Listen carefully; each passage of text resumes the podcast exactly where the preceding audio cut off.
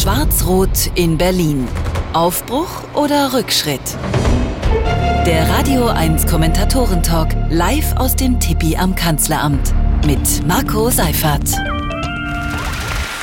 Herzlich willkommen hier im ausverkauften Tippi am Kanzleramt. Schön, dass Sie es alle äh, geschafft haben und äh, schön, dass Sie dabei sind am Radio und äh, live im Videostream auf radio1.de, auf YouTube und auf Facebook. Also egal, welches Medium Sie heute nutzen, Sie kommen nicht an uns vorbei. Und es geht um ja, eine mögliche Koalition. Mit Koalitionen ist es in diesen Tagen ja gerade schwierig. Sie haben es ja mitbekommen. SPD, Grüne und FDP haben in dieser Woche fast 29 Stunden verhandelt, um festzulegen, wie man weitermacht oder wie man der FDP hilft, nicht weiter jede Wahl zu verlieren. Ich glaube, die FDP erreicht genau das Gegenteil damit. Äh, und nach Es ist besser, nicht zu regieren, als falsch zu regieren, hat FDP-Chef Christian Lindner einen weiteren Satz für die Ewigkeit kreiert.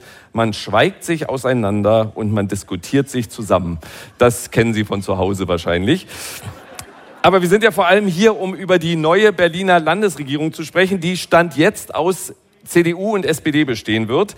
Wenn Sie sich, und jetzt gut zuhören, zwischen zweien entscheiden müssten, es gibt keine andere Option, wer wäre Ihnen lieber als regierender Bürgermeister bzw. regierende Bürgermeisterin? Alle, die Kai Wegner gegenüber Franziska Giffey bevorzugen, rufen jetzt mal laut Kai. Gott, wer jetzt hier reinkommt, der denkt, wir haben was anderes gerufen. Also es war Kai. Ähm, alle, die lieber Franziska Giffey als Regierende behalten hätten, rufen jetzt mal Franzi. Ja, und daraus soll ich nur was machen. Ja, ja. ja. Ja, keine, keine geht halt nicht. Keine, äh, das haben wir uns so zusammengewählt. Also, vieles spricht für Schwarz-Rot in Berlin. Morgen gibt's die offizielle Vorstellung des Koalitionsvertrages. Ich habe mal geguckt, wo die das machen. Die machen das im ehemaligen OP- und Intensivtrakt der Charité. Es, warum auch immer. Ähm, dann äh, muss noch ein CDU-Parteitag zustimmen, dann müssen noch die SPD-Mitglieder zustimmen. Inhaltlich ist ja schon einiges durchgesickert. Eine Randbebauung des Tempelhofer Feldes ist vorstellbar. Eine liberale Drogenpolitik will auch die CDU mittragen. Religion könnte wieder Wahlpflichtfach werden und vieles mehr. Ich möchte heute aber auch noch über den Klimavolksentscheid reden. Ist der nur an Inhalten gescheitert oder auch an der Ansprache der Initiatorinnen und Initiatoren? Wurde dazu sehr die eigene Bubble, die eigene Blase bespielt, wenn so viele Menschen gar nicht hingehen? All das werden wir heute besprechen. Und Sie wissen, normalerweise kommt am Anfang der Show Kabarettist Florian Schröder zu uns auf die Bühne. Florian ist heute leider verhindert, hatten wir ja auch so angekündigt. Also es kam jetzt nicht kurzfristig. Er wird sich aber in der Mitte des Talks per Video zu Wort melden. Aber deswegen fangen wir jetzt gleich an zu talken und freuen uns auf unsere Kommentatoren Kommentatorinnen und Kommentatoren. Sie, die erste, ist eine treue Begleiterin unseres Talks, geht aber auch manchmal bei Markus Lanz fremd. Erst diese Woche und als es da um E-Fuels und Christian Lindner ging und Lanz augenzwinkernd sagte, dass man doch weiter Porsche fahren dürfte, sagte sie, man darf Porsche fahren, man telefoniert ja auch ständig mit Porsche, wenn man bei der FDP ist. Hier ist für Sie die Wirtschaftsredakteurin der Taz, Ulrike Herrmann.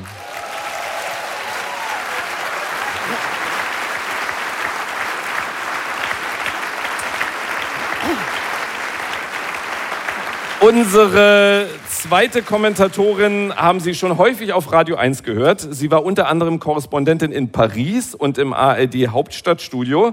Für alle am Radio, die erste Reihe ist jetzt besetzt, die Herrschaften haben es geschafft. ja. Ähm, in Paris und im HD Hauptstadtstudio war sie Korrespondentin. Sie ist RBB-Korrespondentin für Berliner Landespolitik. Eine Sache, die Sie alle nicht wissen können, weil Sie rund um die Uhr Radio 1 hören. Sie moderiert auch im RBB 24 Inforadio. Hier ist für Sie Angela Ulrich.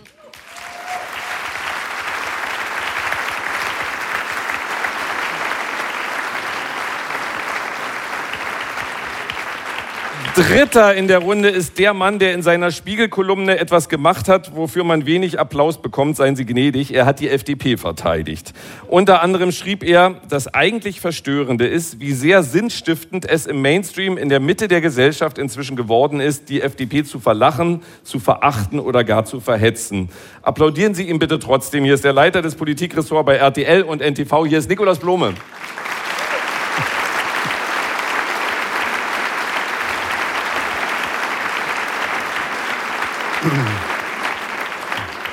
Wer von Ihnen, und rufen Sie mal, ich war denn schon mal vor, weiß nicht, sechs, sieben Jahren regelmäßig beim Radio 1 Kommentatoren-Talk. Rufen Sie mal ich, damit wir es mit im Radio auch mitbekommen. Gut, dann ist es für Sie wie für mich der vierte in der Runde. Das ist für mich schon jetzt das Comeback des Jahres. Er ist Dienstagskommentator auf Radio 1, war früher regelmäßig beim Radio 1 Kommentatorentalk dabei, aber er hat halt wirklich viel zu tun, sodass er auch froh mal einen frei, war, einen freien Sonntag zu haben. Damit ist jetzt Schluss. Er hat es auch sonst nicht leicht. Er ist Fan des ersten FC Köln und Mitglied von Hertha BSC. Hier ist der Chefredakteur des Tagesspiegels, Lorenz Marold.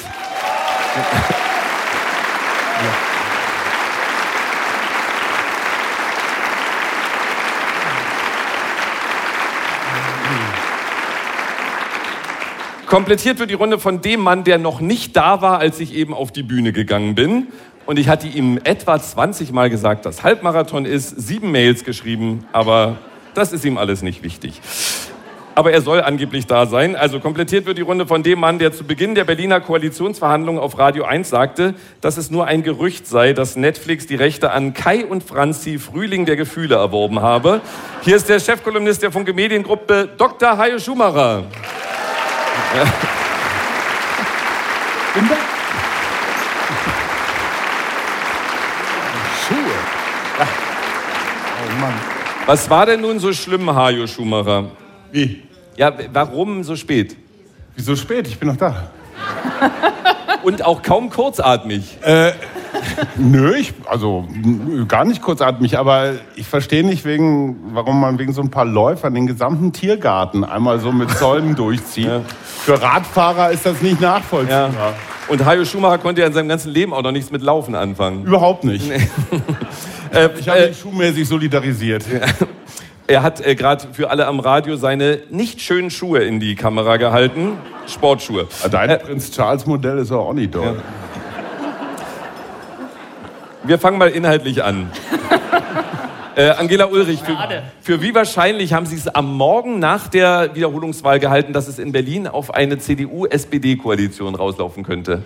Total unwahrscheinlich, weil gerade die sich ja in der Wahl wirklich auch gefetzt haben. Und es ging hart zur Sache damals. Vornamendebatte und, und, und. Kommen wir vielleicht auch noch drauf zwischen der, dem Kai, den hier manche, und die Franzi, die erstaunlich viele immer noch wollten, hier. Na, ich hatte nur die beiden zur Auswahl gestellt. Ja, Damit ja. muss man das Publikum jetzt verteidigen. Aber, ähm, aber dann ist ja diese, die SPD wirklich vorgeprescht, als die CDU eigentlich noch mit den Grünen hockte. Ganz schöner Tiefschlag, gerade für die Grünen, die waren dann not amused. Also ich habe es für unwahrscheinlich gehalten. Erwarten wir inzwischen sowas eigentlich auch nicht mehr, dass eine Franziska Giffey in dem Fall sagt, na gut, dann bin ich halt nicht mehr regierende Bürgermeisterin? Also sie ist ja schon mal, also erstmal nein, erstmal erwarten wir das nicht. Das ist ja auch ungewöhnlich von dem ihrem Traumjob, wie sie immer gesagt hat. Und es gibt ein verdammt schöne Räume da im Roten Rathaus. Also wirklich, da rauszugehen, ist schon auch was. Auf der anderen Seite, ich habe da von Anfang an gedacht, ähm, doch, die wird, die will weiter bleiben.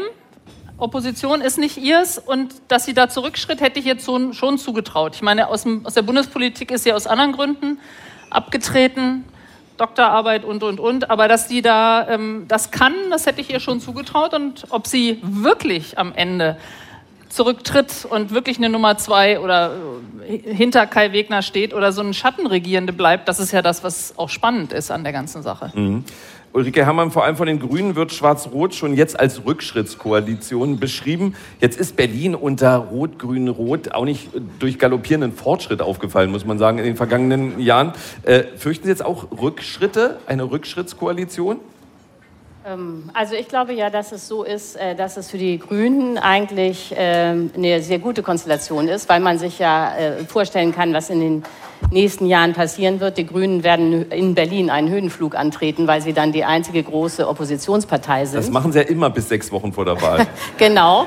Äh, Aber ich meine, diesmal war es ja so, dass SPD und Grüne fast gleich auflagen. Am Ende waren das ja nur noch 53 Stimmen, die dazwischen lagen. Und ähm, äh, wenn man sich das jetzt mal vorstellt, äh, wie, äh, Rot-Schwarz regiert, äh, dann ist die Wahrscheinlichkeit sehr groß, dass die SPD da aufgerieben wird, äh, ins Nichts verschwindet. Da sind äh, also alle äh, Szenarien denkbar. Es würde mich auch nicht wundern, wenn die SPD in Berlin dann am Ende nur noch 14 Prozent hat. Ähm, die Grünen wären die starke Oppositionspartei, würden sehr stark zulegen und dann ist für die Grünen eigentlich alles denkbar.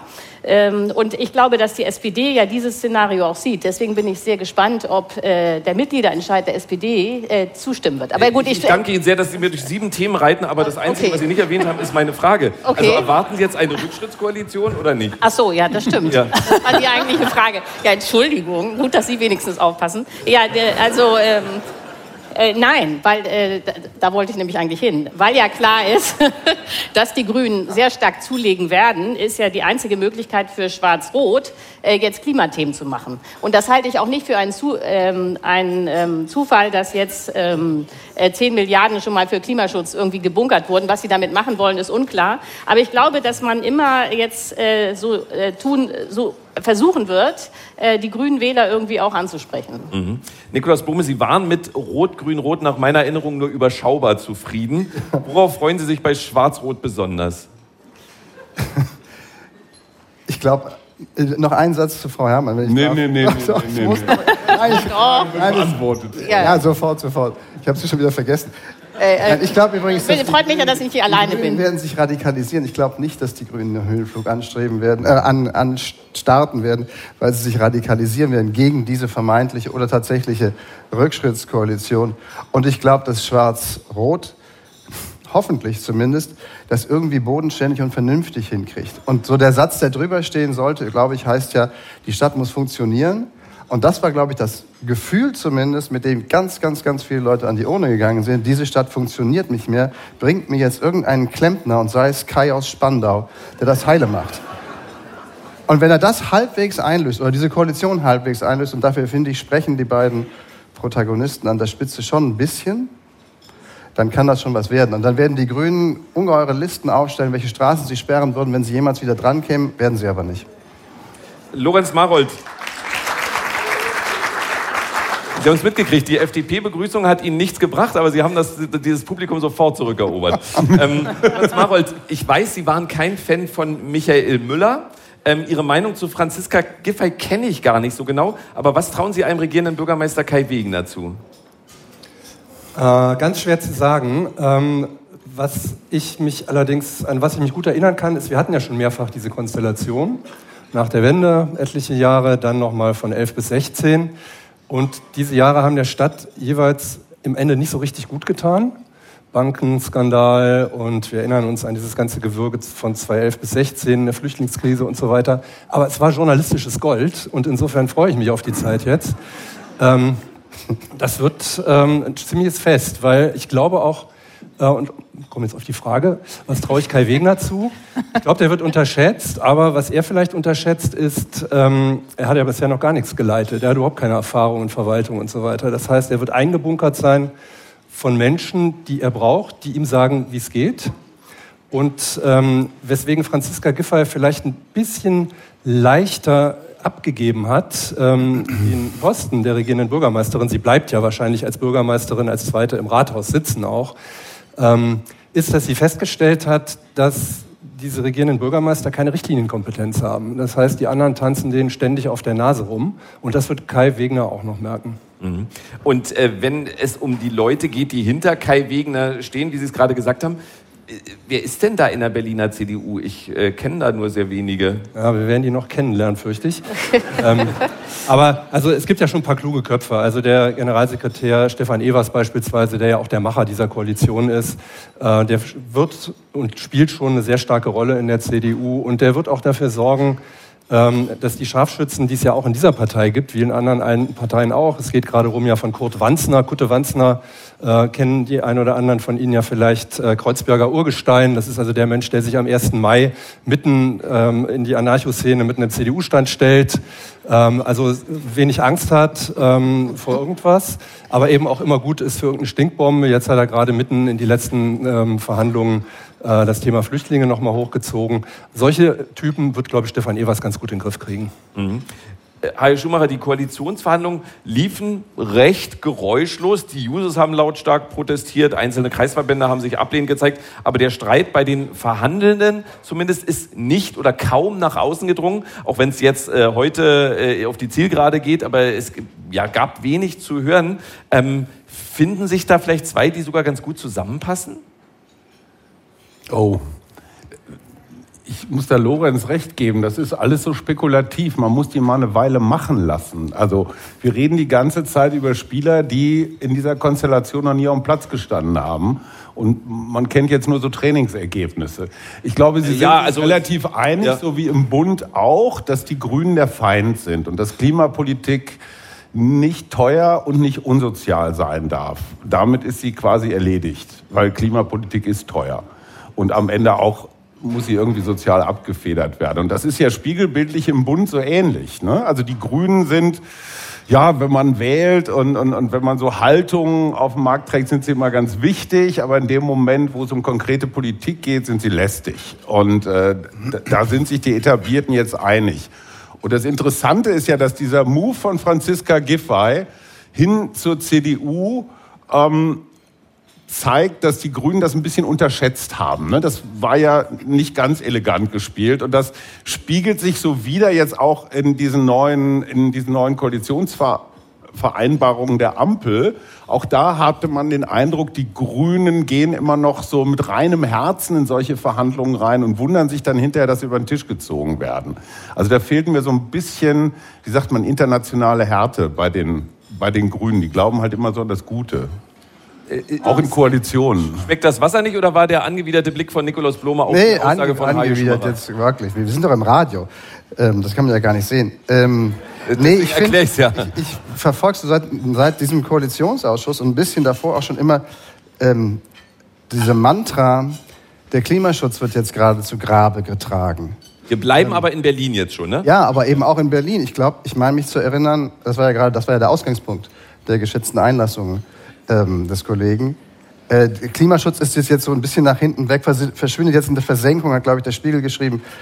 Äh, die stellen da gerade 10 Milliarden Euro hin als Sondervermögen. Woher die Kohle kommt aus Berlin, wahrscheinlich aus Bayern. Aber immerhin, sie stellen 10 Milliarden Euro hin. Und ich glaube, die Frage ist jetzt nicht so sehr, ist das genug für den Klimaschutz? Sondern können die das jemals in den nächsten vier Jahren sinnhaft ausgeben? In Berlin, in dieser Verwaltung. Also das Geld ist doch da dafür. Also warum ist jetzt die Prämisse all unserer Debatte, plötzlich, auch nach dem Koalitionsausschuss im Bund, Klimaschutz hat fertig. Stimmt überhaupt nicht. Mhm. Angela Ulrich zur Berliner Landespolitik. Richtig, ich fand nur interessant, dass jetzt Nikolaus Blome und Ulrike Herrmann ja ungefähr das Ähnliche sagten. Ja, das ist nett, dass aber, du feststellst. Genau, genau aber ähm, mir geht schon so, spätestens, da kommen wir ja später auch nochmal drauf, aber spätestens mit dem Klimavolksentscheid, glaube ich schon, der ja eben gescheitert ist. Und nicht nur an dem weit, weit am Quorum, dass man eben nicht genug Ja-Stimmen hatte, sondern eine erstaunlich hohe Nein-Stimmenzahl. da kommen wir, wie gesagt, später Genau, drauf. aber spätestens seitdem traue ich den beiden jetzt, die sich ja noch nie hervorgetan haben, auch die SPD nicht dabei, den Klimaschutz in Berlin voranzubringen. Aber dass jetzt CDU und SPD das gemeinschaftlich richtig vorantreiben wollen, trotz Sondervermögen, weiß ich nicht. Mir fehlt ein bisschen der Glaube. Ich bin sehr gespannt. Aber die Logik ist jetzt, wird. weil die Bevölkerung was Absurdes verhindert hat, wird die Regierung nichts Vernünftiges tun. Das ist jetzt die Logik. Nee, die Logik ist, dass der Druck ein bisschen raus ist. Es ist ein großes Thema gewesen. Es kann auch so, es wird versucht, es noch so zu lassen. Aber ich glaube, dass ein bisschen der Druck, den die gespürt hätten, wenn er positiv gewesen wäre, der Volksentscheid, dass der ein bisschen raus ist. Und deswegen aber bin ich gespannt, ob es funktioniert, aber nicht so sicher wie, wie Sie. Ulrike Herrmann. Ähm, ja, also ich glaube, dass äh, das Problem ist, die Klimakrise wird sich ja immer weiter verschärfen. Also es ist ja kein Problem, das man gerade mal erfunden hat, äh, weil man als Grüner unbedingt grüne Politik machen will, äh, sondern es ist ja umgekehrt so, dass es äh, tatsächlich eine, und da übertreibe ich jetzt nicht, existenzielle Bedrohung. Und äh, die ähm, Klimapolitik wird auch in Berlin zurückkommen in dem Moment, wo wir wieder eine Dürre haben, wo das Trinkwasser fehlt, äh, wo es hier 40 Grad sind, äh, wo die Leute alle genervt sind, dass es äh, äh drei Wochen lang 40 äh, Grad ist und diese oder 38 Grad und äh, das wird ja kommen. Die Frage ist nur, ob es diesen Sommer ist oder nächsten Sommer.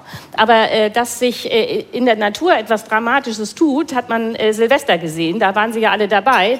Tagsüber waren es fast 20 Grad, aber was das aller aller alarmierendste war, dass nachts sind die Temperaturen fast gar nicht gefallen. Das heißt, wir hatten mitten im Winter äh, faktisch tropische Zustände. Und äh, da sehen Sie, äh, hier gerät alles außer Kontrolle und diese, äh, also diese, das, äh, Sie merken, jetzt äh, bin ich schon wieder ganz aufgeregt und empört.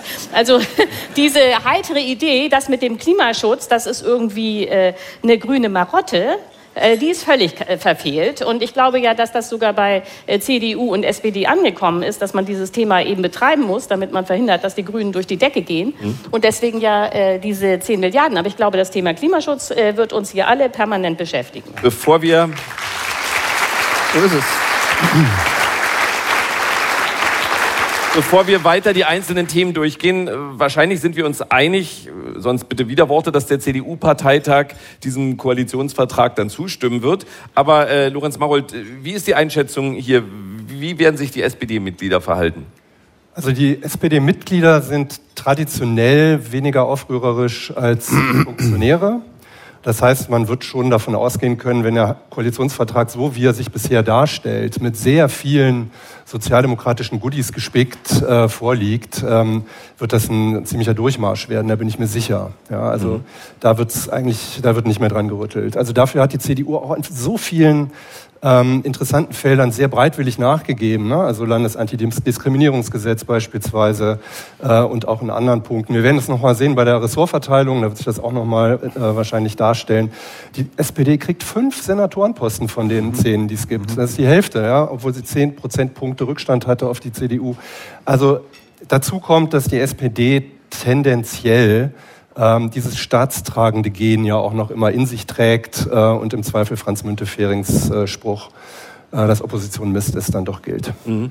Äh, Lorenz Marold hat da äh, einen Punkt angesprochen, dass die Mitglieder weniger aufrührerisch sind als die Funktionäre. Ohnehin äh, ist ja die Berliner SPD irgendwie zwei Parteien, habe ich den Eindruck, mindestens, äh, wenn, wenn nicht sogar drei. Also wie bekommt Franziska Giffey oder die Berliner SPD es in den Griff, dass sie schlicht nicht zusammenpassen? Also Giffey möchte gerne mit der CDU arbeiten. Die meisten der Berliner SPD-Fraktionen, ist wichtig der Unterschied wieder, äh, stehen weiter links. Wie kann das jemals zusammenpassen? Ganz einfach.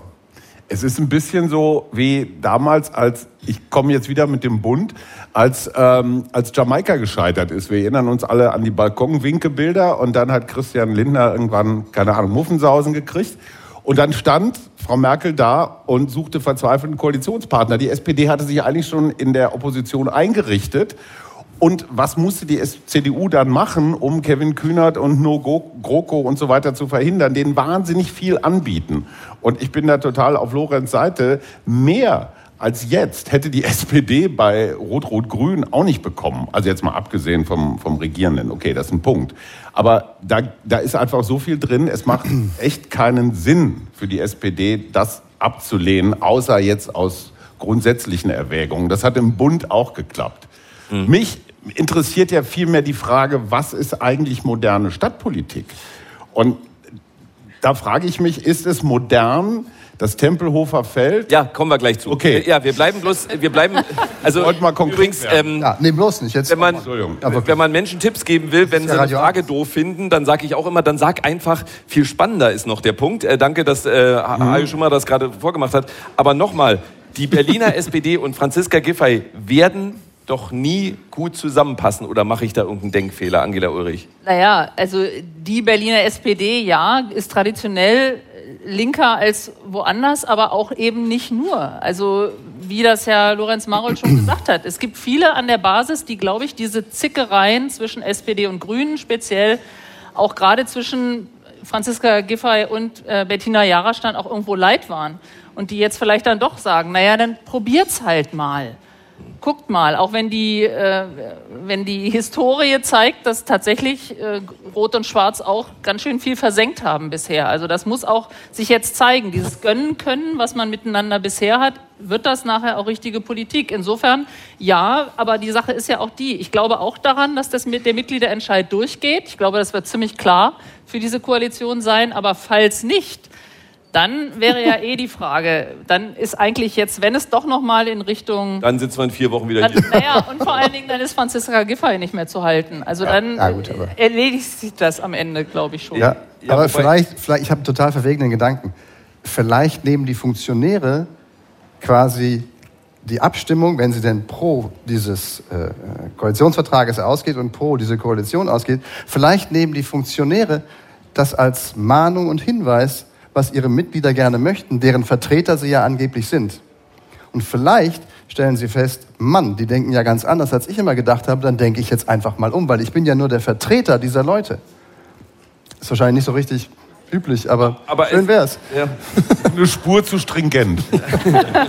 Für die SPD? Es ist hier oben schon, schon Konsens, dass die Mitglieder zustimmen werden. Ja, sehe ich das richtig? Naja, also wahrscheinlich äh, stimmt das alles in der Analyse, aber ich habe ja schon ganz am Anfang gesagt, als ich meine Frage nicht beantwortet habe, äh, dass ähm, das Problem für die SPD ist, dass es ein äh, enormes taktisches Risiko, dass sie in dieser großen Koalition untergehen, dass sie dann die CDU sich profilieren kann mit Kai Wegner irgendwie als Bürgermeister und auch einem klaren konservativen Profil. Und die Grünen profilieren sich dann als die linke Opposition. Und zwischen diesen beiden Polen, zwischen äh, Schwarz und Grün als Opposition, wird dann die SPD bis zur Unkenntlichkeit entstellt. Baden-Württemberg. Ja, äh, keiner weiß, wofür die eigentlich noch stehen. Und dann sitzen sie am Ende einer Regierungsperiode da mit und, äh, 10 bis 14 Prozent. Aber und das ist, diese Gefahr ist auch deswegen groß, weil ja die, die SPD äh, im Bund den Kanzler stellt. Und egal, wie man jetzt Olaf Scholz findet, das ist einfach so, dass in den Ländern gegen den Bund äh, gesch- äh, Aber gewählt besteht wird. nicht auch die Möglichkeit, Ja. dass viele Menschen, also ich kann es mir jetzt gerade auch nicht vorstellen, aber vielleicht viele Menschen sagen, ähm, das war schon ganz gut, was CDU und SPD da zusammen gemacht Ja, haben, genau. aber die Franziska Giffey wäre schon besser als Regierende im. Vergleich zum Kai Wegner. Äh, ja, das ist eine Möglichkeit, aber ähm, da weiß jetzt keiner, wie sich Kai Wegner so präsentieren wird. Aber eins muss man ja sagen, äh, der ist Vollprofi, nicht? der saß seit 2005 im Bundestag. Das ist jetzt keiner, der ganz neu mit der Politik anfängt. So dass also die Gefahr für die, äh, das muss man einfach beschreiben, die Gefahr für die äh, SPD, dass sie am Ende dieser, ich weiß gar nicht, fünf Jahre oder wie lange? Dreieinhalb. Drei. Dreieinhalb, ah, dreieinhalb. Zweieinhalb beginnt der Wahlkampf. Ah ja, also dass sie aber am Ende dieser dreieinhalb Jahre dann äh, zerrieben dastehen und äh, Grüne und S CDU sich beide auf Kosten der SPD profiliert haben. Und das wurde ja eben gesagt, dass die SPD faktisch aus zwei Parteien oder dreien besteht. Und dann geht der linke Teil der Wähler zu den Grünen, also zur Opposition. Und der rechte Teil sagt, ach, das war doch eigentlich ganz gut mit Herrn Wegner, den nehmen wir jetzt gleich nochmal. Und dann sitzt die SPD da mit 10 Prozent. Und das äh, Ja. ist, glaube ich, eine reale Gefahr, die die Basis auch sieht. Aber die- Lorenz, Wenn, wenn, Frau Herrmann, wenn man Frau Herrmann noch ein bisschen Lorenz- weiter argumentiert, ist die SPD bei 5 Prozent. Gestartet sind wir bei 18. Jetzt waren sie 14 zwischendrin, jetzt 10. Ja, weil ich bin ja auch keine Hellseherin. Ne? Also- ich Lorenz Marold ich ist beschreibe aber hier die Gefahren. Ja, nee, bin ich nicht, aber zwei kurze Gedanken dazu. Die SPD hatte ja keine Alternative. Wäre es zu Schwarz-Grün gekommen, wäre die SPD in der Opposition erst recht zerrieben worden, weil. Wieso das denn? Warum? Was hätte sie denn? Was, Sie was hätte Opposition, denn? sie wäre Opposition gewesen. Das Ja, aber mit was denn für mit was denn für Inhalten, bitteschön? Also unter Schwarz-Grün wäre die SPD profillos als diejenige, die über Jahre, die regieren seit der Wende mit. Ja, und die Stadt ist nicht im besten Zustand. Und auf einmal tut sich was. Und das ist zu erwarten, dass sich was tut. Dann wird man ziemlich klar sagen, ähm, es hat an der SPD gelegen, dass sich lange nichts getan hat. Das wäre nämlich das gewesen, was Schwarz-Grün Grün ums Verrecken versucht hätten.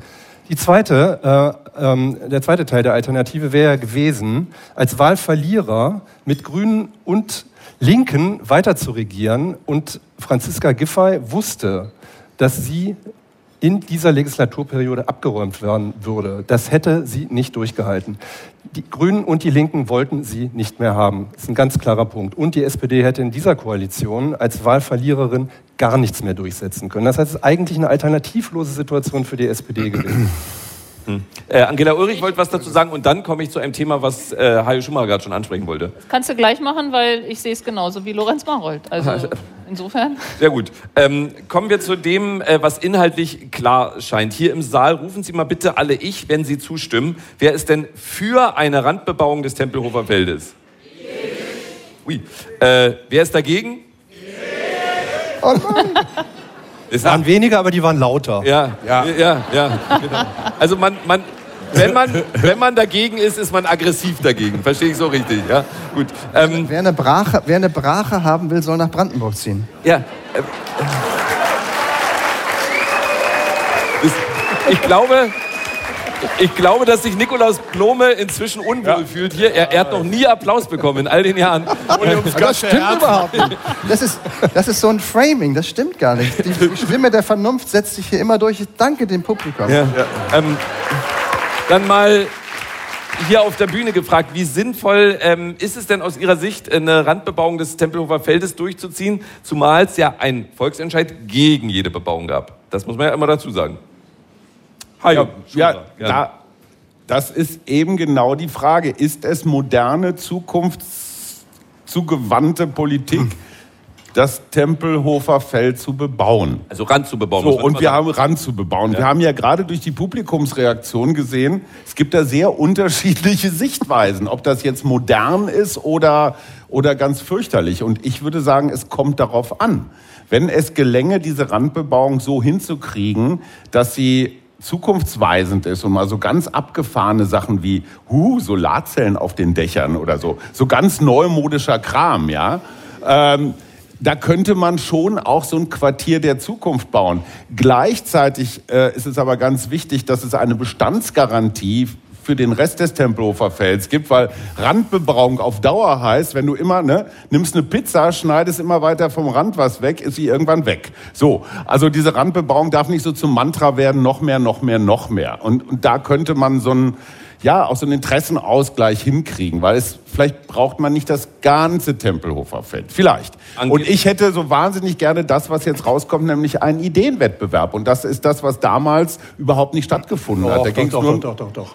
Ja, aber das waren es alles gab so. Ja, es gab ja nicht nur einen Ideenwettbewerb mit ganz verrückten Ideen, Berge und Seen und Wälder und ja, so weiter. Ja, klar. Es gab ja richtig auch eine Ausschreibung für ähm, Bebauungswettbewerbe und die waren ja auch sehr, sehr interessant. Also man muss das nicht alles von vorne anfangen, aber inhaltlich, sorry für die Unterbrechung, kommen wir gleich nochmal dazu.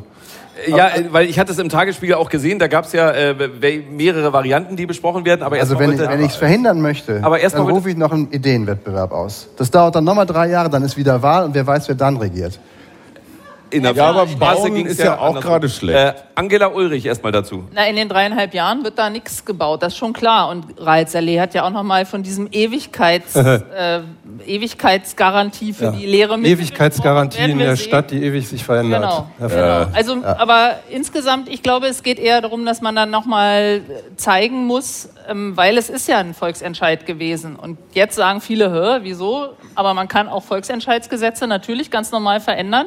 Wissen vielleicht manche nicht. Aber dieses Vertrauen, dass man da eben nicht anfängt, pizzamäßig, wie Heiko Schumacher gesagt hat, ist wirklich alles zuzukleistern. Da erstmal dieses Vertrauen zu schaffen, das können die jetzt mal versuchen. Aber insgesamt, also es ist keine, warum nicht das Tempelhofer Feld am Rande zu versuchen zu verbauen, da sind, zu bauen. Da sind die beiden sich zumindest einiger, als es in den vorherigen Koalitionen der Fall war. Nikolaus Blume dazu und dann habe ich eine ganz konkrete Frage. Ja, ich verstehe nicht, also jetzt, warum sollen die nicht in den nächsten dreieinhalb Jahren anfangen zu bauen? Also warum denn nicht? Also da sieht, daran sieht man, dass Nikolaus Blome seit einiger Zeit in Kleinmachnow lebt und sich mit den Berliner ja. Verhältnissen... Weil es Berlin ist. Okay, Moment. Sein, sein Hühnerstall hat er auch ganz schnell. Ein Wettbewerb, eine Baugenehmigung, eine Ausschreibung in drei Jahren. Ja. ja. ja, okay, wir können uns. Ja, fein. Dann finden wir uns alle damit ab, dass man in dieser Stadt kein Haus in dreieinhalb Jahren bauen kann. Ist so. Fein. Aber dann möchte ich nie wieder eine Klage hören. Dann möchte ich auch nicht irgendwelches Geschrei über steigende Mieten hören und ich möchte nicht irgendwie ein Geschrei über die dysfunktionale Stadt hören. Wenn wir selber hier auf diesem Podium schon sagen, ey, Moment, ein Haus bauen in dreieinhalb Jahren, bist du, kommst du vom. Mars oder von Kleinmachnow? Es geht jetzt nicht um ein Haus am Ende, ne? Also, ah, komm. Ja. Ähm, aber äh, Lorenz Marold, es gibt verschiedene Konzepte, Ideen. Ich habe vorhin nur, nur glaube ich, war auch im Tagesspiel eine Überschrift gelesen, dass ein, was ich mir immer gewünscht hatte, ein Wald, ein riesiger Wald, dass das gar nicht so gut wäre möglicherweise. Also was, was ist denn nun aus, aus Ihrer Sicht ein sinnvolles Konzept? Also Wald ist, sieht nett aus, ist aus Klimagründen jedenfalls unsinnig. Ja, weil das, im Wald ist es kühler, aber es geht ja darum, dass die Kieze drumherum gekühlt werden. So, das heißt, das ist ein starkes Klimaargument dafür, dass eben diese Randbebauung nicht stattfindet. Ähm, aber davon mal abgesehen, frage ich mich, warum das Tempelhofer Feld? Also es ist inmitten einer total zugebauten Stadt. Ähm, der sehnlichste Wunsch, weitere Häuser hinzubauen. Es gibt in Berlin eine sinkende Zahl von Baugenehmigungen, eine sinkende Zahl von Bauen und es gibt Bauten und es gibt Flächen ohne Ende. Ohne Ende gibt es diese in dieser Stadt. Mhm. Aufstocken auf einstöckige Dinger, es gibt freie Flächen, es gibt auch betonierte Flächen, die müssen nicht erst versiegelt werden, die bebaut werden könnten. Also es ist eine hohe Symbolpolitik. Was mich daran am meisten stört, ist eben genau das, diese Fokussierung. Ähm, jetzt wollen wir es dieser grünen äh, Innenstadtkarikatur mal zeigen. Ja? Es geht nicht um irgendwas anderes, es geht vor allen Dingen darum, man, wenn man sagt, man brauchen, wir brauchen diese Häuser, dann kann man sie bauen. Es muss aber nicht da sein. Was wir kriegen werden, wenn es zu dieser Randbebauung kommt,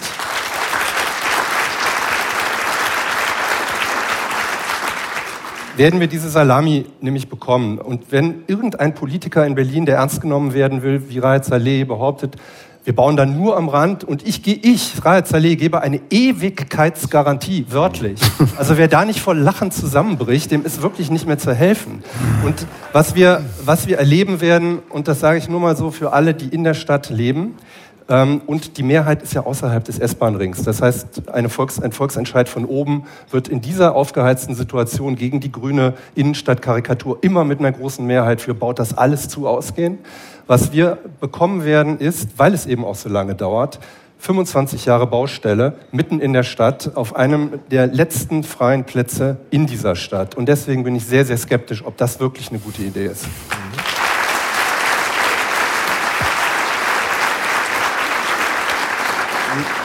Ah, Wortmeldung aus Kleinmachnow dazu. ich versuche es nur noch einmal. Also wir bauen da jetzt nicht drauf, weil wir uns selber nicht glauben, dass wir es nicht komplett zubauen. Mhm. Mit der Logik muss man erstmal kommen. Entschuldigung. Nee, wir bauen nicht drauf, weil wir überall woanders auch erstmal bauen könnten. Ja, aber nicht in der Innenstadt, nicht in so einem Bereich, nicht so schnell, weil so frei und offen. Und wenn es so leicht wäre, all die Flächen, von denen Sie gesprochen haben, zu bebauen. Himmel, warum ist das nicht passiert? Aber überall anders haben wir doch auch die ähnliche Konstellation, dass Menschen sagen, das hier ist die letzte freie Fläche, jetzt nicht so groß wie das Tempelhofer Feld, aber die Elisabethau oder ich weiß nicht was, da können wir jetzt auch nicht bauen. Ja, also das, die Debatte Tempelhofer Feld ist ja im Kleinen letztendlich überall. So, das, das ist, ist, ja eine, nicht eine Tempelhofer Feld. Äh, ja. Äh, da, waren, da fand ich die Grünen und die Linken ehrlich gesagt ehrlicher, die sagten, wir wollen, dass die Stadt nicht mehr wächst. Wir wollen nicht, dass Leute zuziehen. Ja, so das, kann man das Problem dann lösen. Am Ende also sterben halt ein paar weg und dann passt es wieder mit den Wohnungen. Darf ich mal ja. mit was total. Ich, ich fand das super spannend, was die BVG vor ein paar Tagen ja. vorgestellt hat. Dieses neue Nahverkehrs. Das war gerade eine wahnsinnig spannende Diskussion und jetzt wollen Sie das Thema wechseln, oder? Nein, aber lass uns, doch mal nach, lass uns doch mal nach vorne gucken. Also diese Ideen, wie kann diese Stadt wachsen? Und nicht Zuzugstopp oder sowas. Und vor 100 Jahren, als diese Stadt auch gigantisch schnell gewachsen ist, waren es solche großen Entwürfe. Ja, die dauern 20, 25 Jahre, bis man da so ein 200 Kilometer U-Bahn oder was auch immer Hochbahn dazu gebaut hat. Aber ich glaube, da muss es hingehen, dass wir uns tatsächlich überlegen, müssen wirklich alle in der Stadt leben oder äh, ermöglichen wir denen in Neuruppin oder sonst wo, dass sie möglichst schnell und mit ÖPNV in die Stadt kommen. Ist ja auch eine Möglichkeit. Und wir reden immer über heute. Und ja. warum reden wir nicht mal über in 50 Jahren? Also wir reden ja gerade, wenn ich es richtig verstanden habe, beim Tempelhofer Feld über in 25 nee, Jahren. Wir reden über Ewigkeit. Ähm, ja, äh, dann nochmal zum Tempelhofer Feld. Das ist jetzt bei mir eine Geschmackssache, äh, also nicht mehr jetzt mit bebauen oder nicht bebauen. Richtig schön finde ich es dann nicht auf diesem Tempelhofer Feld. Was ja nicht dafür spricht, das jetzt zwingend zu bebauen oder nicht zu bebauen. Aber ähm, das ist im, im, Sommer absurd heiß durch diesen Beton. Da, da, da, da glüht einem äh, der Boden entgegen.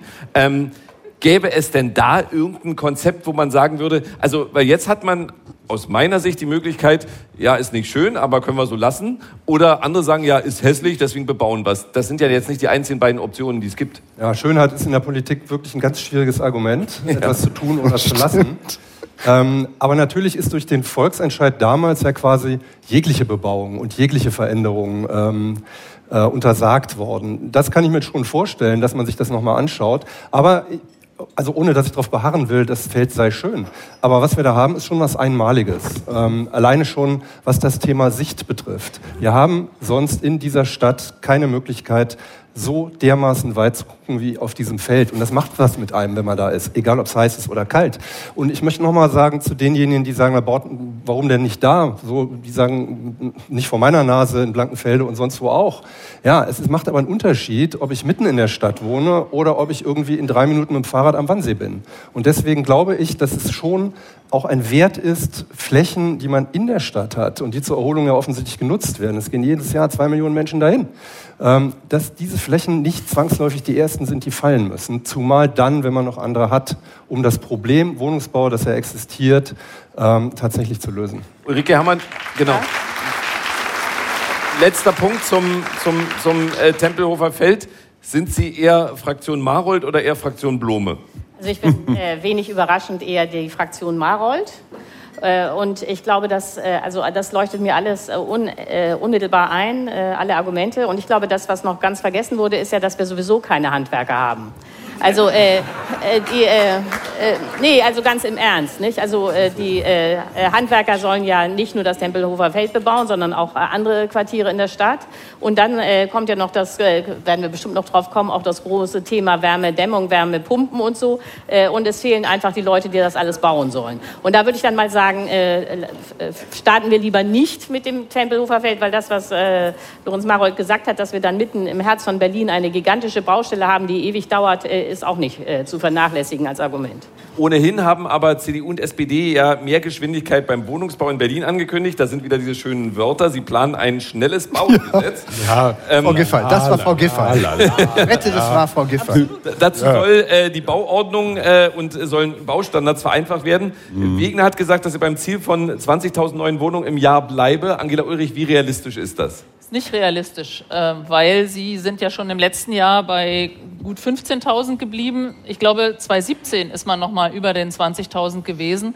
Also angesichts jetzt auch genau dessen, dass es Handwerker, ähm, Baustoffe teurer und und und, ist das jetzt nicht nicht wirklich realistisch. Auf der anderen Seite, sie wollen es jetzt halt schon mal mit neuen Mitteln versuchen. Und da bin ich gespannt, ob tatsächlich, wenn man sagt, man vereinfacht, ob das wirklich eben auch ohne Vereinfachung von Klimaschutzauflagen geht. Denn das ist ja auch ein Punkt, der dann möglicherweise ein bisschen lockerer gehandhabt wird. Solar. Es gibt die Solarpflicht seit 1. Januar eigentlich. Aber wenn man jetzt schon anfängt, das möglicherweise ein bisschen lockerer zu sehen oder Dach und Wandbegrünung und ähnliches. Ganz oft sehe ich nicht. Eine Form, äh, also äh, etwas, was auffällt, ist auch, wenn sie barrierefrei sein sollen, was man ja wohl auch nicht abräumen möchte, nehme ich an. Also äh, nee, ich glaube da, äh, das ist schon was, was, äh, was eher bleiben soll. Ich glaube, bei dem anderen wird man eher dann versuchen, diese Auflagen ein bisschen äh, zu schrumpfen oder zu streichen. Und da möchte ich mal sehen, wie sehr die CDU und die SPD jetzt sich noch mit den Klima Auflagen. Ihr seid ja so alle überzeugt davon, dass das das große Zukunftsthema in Berlin ist. Ich würde es mir wünschen, bin aber eben nicht so sicher, wenn ich mir das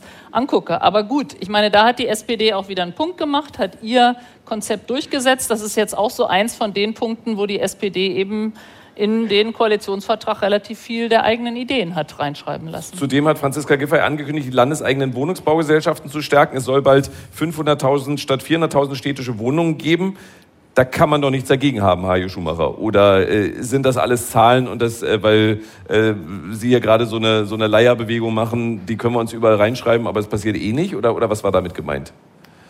Naja, das gehört irgendwie so zum Bullshit-Bingo in jedem Koalitionsvertrag. Ne? Wir wollen die Prozesse beschleunigen, wir wollen die Bauordnung entschlacken, wir wollen die Auflagen. Aber dann kommt wieder Brüssel dazwischen und dann kommt wieder Berlin dazwischen. Mann, oh Mann, ey, äh, Rainer Brüderle hatte auch schon eine Digitalisierungsstrategie, als er Wirtschaftsminister war. Das ist ungefähr 100 Jahre her. Also ähm, das ist halt so Koalitionsvertragslyrik, an die ich nicht wirklich glaube. Äh, aber muss da rein, weil klingt gut. Aber ist das, ist glauben wir daran? Nur eine Lernfrage, weil ich aber jetzt ernst gemeint. Nikolaus Blome, ja. Gar nicht zynisch. Äh, wenn die jetzt 100.000 Wohnungen hinzukaufen, also von 400.000 auf 500.000 städtische Wohnungen gehen, ist dann, gibt's dann eine mehr, also im Saldo? Oder haben die einfach nur den Besitzer gewechselt äh, und die Wohnungsnot besteht weiter? Ja, äh, bitte Franziska Giffey fragen, nicht mich. Also ich habe es ja nicht. Äh ja, ich frage den Kunden. die Frage war nicht so schwer zu beantworten. ja. An der Miete ändert sich nichts. Ja, aber warum machen die denn das Oder dann? an der Zahl der Wohnungen? Nee, an der Zahl der Wohnungen ändert sich nichts. Aber ja, und warum machen die das dann? Schon was. Du meinst, sie sinken? Nein, sie sinken nicht, aber womöglich ähm, oder mit ziemlicher Sicherheit, das sieht man ja auch an anderen Städten mit vielem kommunalen Wohnungsbau. Ich glaube, wie glaub, die geben eine Ewigkeitsgarantie. Ist die Möglichkeit der landeseigenen Wohnungsbaugesellschaften auf die Preisentwicklung Einfluss zu nehmen größer, als wenn sie sie nicht hätten. Also insofern ist eher die Frage, wo kommt denn das ganze Geld her, um 100.000 Wohnungen in der Stadt zu kaufen? Das wäre eine Sache, mit der man sich beschäftigen müsste. Und die Frage, wenn man die für die Wohnungen ausgibt, wo kommen denn dann die 10 Milliarden für den Klimaschutz her und so weiter? Also das ist ein Wünschtier, was in diesem bisher bekannt gewordenen Koalitionspapier das sich überhaupt nicht erklärt. Hajo Schumacher, ich mache mit dem Bullshit-Bingo mal weiter. Ja? Ähm, beide Parteien wollen die Verwaltung reformieren. Ah. Wir sind hier angetreten Große Euphorie im Saal. Äh, wir sind hier angetreten mit dem ganz klaren Ziel, dass Berlin an allen Stellen funktionieren muss. Behörden müssen als Dienstleister für die Bürger verlässlicher und schneller arbeiten, sagt Kai Wegner. Und Giffey hat erklärt, dass die Zuständigkeiten zwischen Landes- und Bezirksebene klarer geregelt werden müssen. Ich traue es mich kaum, aber ich frage Nikolaus Blome, wie optimistisch sind Sie? Ich glaube, es wird ein schneller Verwalten-Gesetz geben. Ähm, schöner, schöner Verwalten. Schön, nein. Und dann wird das super. Ja. Es gibt so eine Regel. Und was ich machen so würde, ich, nein, man, kann man nicht irgendwie, ähm, kann man nicht mehr exemplar, könnte man nicht so einen Versuch machen, also heute ist ja Open Mic Day, hier darf sich jeder was wünschen, aber könnte man nicht einen Bezirk nehmen und sagen, mhm. den regieren wir jetzt mal anders. Da räumen wir einmal alles ab, was da existiert und dann lassen wir diesen Bezirk mal Probe laufen. Und dann gucken wir, ob das funktioniert oder auch nicht. Dann machen wir das mhm. Bauamt anders, dann lassen wir den Senat meinetwegen stärker durchgreifen oder an anderen Stellen den Bezirk völlig alleine es machen. Nur so als Test, weil so wird es doch eh nichts. Äh, dazu Ulrike Hermann mit vielleicht noch einer Frage ergänzt. Ist diese Berliner Verwaltung einfach schlicht nicht reformierbar wegen der äh, Bezirksfürsten und all dem, was wir haben? Äh, ja, und also ich finde, das äh, wollte ich nämlich jetzt auch sagen, dass man das äh, Anliegen zumindest ernst nehmen muss. Also ich finde das richtig, dass man darüber nachdenkt, was man wie Bezirke, wofür die zuständig sind und wofür das Land zuständig ist, wenn man wissen muss, dass das 1920 beim Groß-Berlin-Gesetz äh, nicht geregelt wurde, weil man das nicht äh, sonst durchgekriegt hätte. Und seitdem leben wir also seit über 100 Jahren mit so einem Provisorium, wo alle immer bei allen mitreden. Und das ist auch eine, äh, also eine der vielen Erklärungen, warum Berlin so schwierig zu regieren ist. Und wenn das gelingen würde in einer großen Koalition, Koalition äh, mal das sauber zu, äh, was? So groß ist sie ja nun leider. Nee, nee das stimmt, das ist das Problem. Äh, darauf wollte ich gerade kommen. Also jedenfalls in einer großen Koalition dieses, äh, dieses spezifisch berlinerische Problem, das gibt es sonst nirgendwo in ganz Deutschland nicht, mal anzugehen, dann wäre das super. Das Problem ist natürlich, würde ich mal vorher sehen, dass das gar nicht eine Frage von äh, Parteien ist, sondern dass natürlich jeder Bezirk äh, keine Lust hat, seine Kompetenzen abzugeben. Und äh, das ist also da äh, an den Bedeutungsegoismen überall dann wieder scheitern wird. Aber das Thema ist wichtig und klar erkannt. Aber äh, Angela Ulrich und dann Lorenz Marold oder andersrum?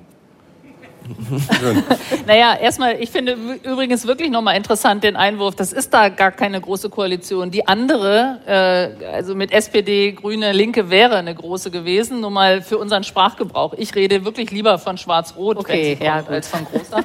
Und das andere, ich meine, die haben sich ja schon nicht einigen können, ähm, wie, wie wollen Sie, äh, wollen Sie ein politisches Bezirksamt, äh, wollen Sie das nach Wahl, nach Proports oder wie oder was? Das ist einer der offenbar immer noch Streitpunkte jetzt im Koalitionspapier. Insofern habe ich zu dieser Verwaltungsreform außer Entschlacken zu versuchen, ähm, auch wenig Hoffnung, dass das jetzt ein schneller Durchgriff wird, weil die Partei, die ja auch um, völlig umsonst mal über Bezirksabschaffung geredet hat, ist ja nicht mal mehr im Abgeordneten. Das war die FDP. Lorenz Marold dazu. Also ich habe ja das große Glück, schon ein paar Tage länger in dieser Stadt zu leben und äh, auch die Politik ein bisschen zu verfolgen. Und ähm, im Vorgriff auf das, was da kommt, habe ich nochmal geschaut, was denn so war.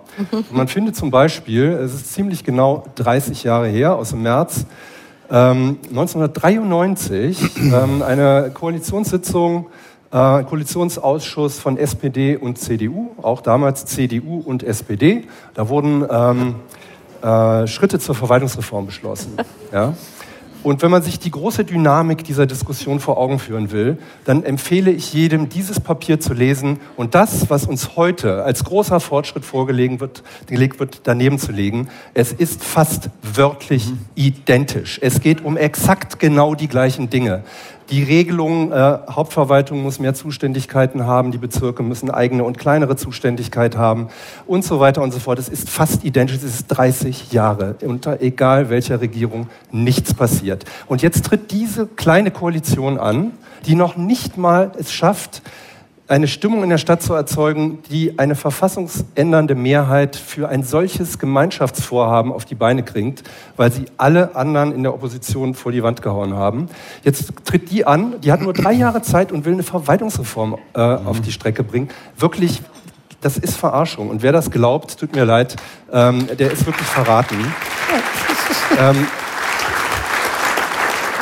Letzter Satz dazu. Ich hatte einen Mini-Müh-Moment nach dieser verkorksten zweiten Wiederholungswahl. Äh, die Hoffnung, dass wenn alle sagen, das wichtigste Problem der Stadt ist, dass sie funktionieren muss. Und sie funktioniert nicht, weil die Baugenehmigungen zu lange dauern, sie funktionieren nicht, weil die Leute irgendwie auf, ihren, auf die äh, Hochzeitstermine ewig warten, sie funktioniert nicht, weil es keine Termine im Bürgeramt gibt, es sei denn, man hat einen Kontakt zum Stadtrat, der einem einen besorgt. Ja, das ist ja auch ein neuer Sport in der Stadt. Wenn das wirklich ernst gewesen wäre, und alle haben es gesagt, dann hätten sich drei größere Parteien zusammengetan und hätten gesagt, wir haben nur drei Jahre mhm. in dieser völlig zerstörten Wahlperiode durch, man muss es ja sagen, ähm, das völlige politische Fehlsteuern der letzten Wahl. Wir heilen das in diesen drei Jahren und machen das, was man normalerweise nicht macht. Wir haben eine Ausnahmesituation und wir reagieren mit einer Ausnahmekoalition. Und die wäre gewesen CDU, SPD, Grüne. Das reicht für eine verfassungsändernde Mehrheit. Unser einziges Ziel in diesen verbleibenden drei Jahren ist es, die Stadt zu ertüchtigen, danach mit egal welcher Regierung in die Zukunft zu schauen. Aber das ist leider nicht passiert, weil so funktioniert Politik ja nicht. Mhm.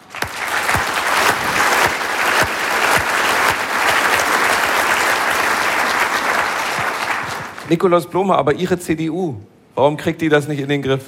das ist nicht meine CDU. nee, nee, mit Kai aus Spandau habe ich jetzt nicht so viel zu tun, meine Lieben. Ähm, Klingt da Spott mit? Nein, Also kein, wenn kein ein Stück. kleiner Machnauer über Spandauer lässt, Ja, das hat Nikolaus Blume, Eigendynamik. Nikolaus Blume, ich frage Sie, Ihr habt Nikolaus ich Blume, durfte ihr nicht wählen. Ihr ich frage Sie, ich frage Sie aus einem ganz, nee, ich frage Sie aus einem ganz konkreten Grund, weil Sie ja hier sehr äh, gelitten haben unter Rot-Grün-Rot und ähm, Sie hatten auch gute Argumente auf Ihrer Seite. Jetzt hören wir von Lorenz Marold vor 30 Jahren, ähm, klar. was unter einer CDU-Führung auch nicht besser. Ja, wer Natürlich soll es denn dann machen? Ja, das ist, Die also die Frage kann einen wirklich, die Frage kann einen wirklich beschleichen. Und natürlich äh, hätte die FDP jetzt auch keine verfassungsändernde Mehrheit gehabt. Allerdings war sie die einzige, die sagte, lass uns mal einen Tick radikaler rangehen. Also in einer Ausnahmesituation einen Ausnahmeversuch oder Ausnahmebeschluss versuchen, nämlich diese Bezirke einfach komplett abzuräumen. Geht natürlich auch nicht, ist mir auch klar. Aber die Idee, ist nicht immer weiter im Klein-Klein zu versuchen und dann noch nicht einmal das Klein-Klein umzusetzen. Diese Idee war ja nicht so ganz falsch. Gut, die haben keine, noch nicht mal fünf Prozent bekommen, sind also aus dem Landtag, äh, aus dem Abgeordnetenhaus rausgeflogen. So, dann ist es eben so. Ähm, aber die Frage, wie das weitergehen soll, die kann einen schon beschleichen. Und es wird eben möglicherweise in, diesem, in dieser Selbstlähmung zwischen Bezirken und äh, dem Senat einfach so weitergehen. Und die Leute werden es einfach so weiter ertragen, bis irgendwann hier der Deckel wegfliegt. Es wurde vorhin ähm, kurz angesprochen, das Sondervermögen Klimaschutz bis zu 10 Milliarden Euro. Davon ist die Rede. Mal sehen, ob es jetzt auch da, das alles übrig bleibt. Aber es werden auf jeden Fall mehrere Milliarden sein. Von dem Geld sollen Ausgaben in den Bereichen Gebäudesanierung, Mobilität und Energiegewinnung finanziert werden.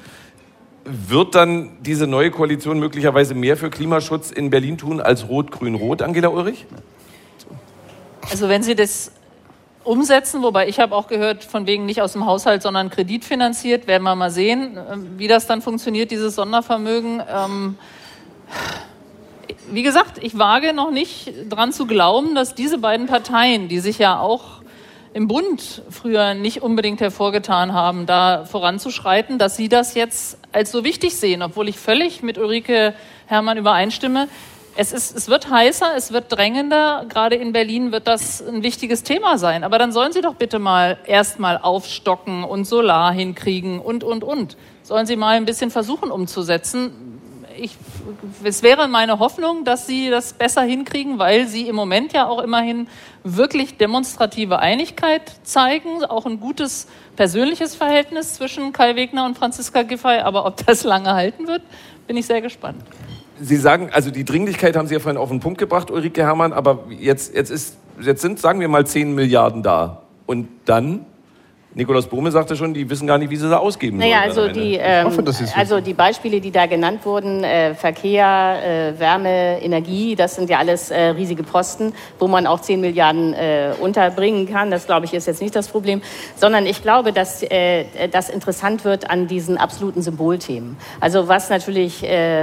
Also ich glaube ja, dass die Klimaschutz machen werden, um die Grünen äh, da irgendwie klein zu halten. Aber was natürlich beängstigend war bei diesem Wahlkampf, ist ja, dass sowohl die CDU wie die äh, SPD haben ja einen Wahlkampf geführt nach dem Motto, äh, wir müssen jetzt den Autofahrer verteidigen und Freiheit für die, äh, fürs Auto. Und natürlich wäre es äh, für Berlin sehr, sehr wichtig, äh, dass man den Individu- Individualverkehr im Auto irgendwie beschränkt.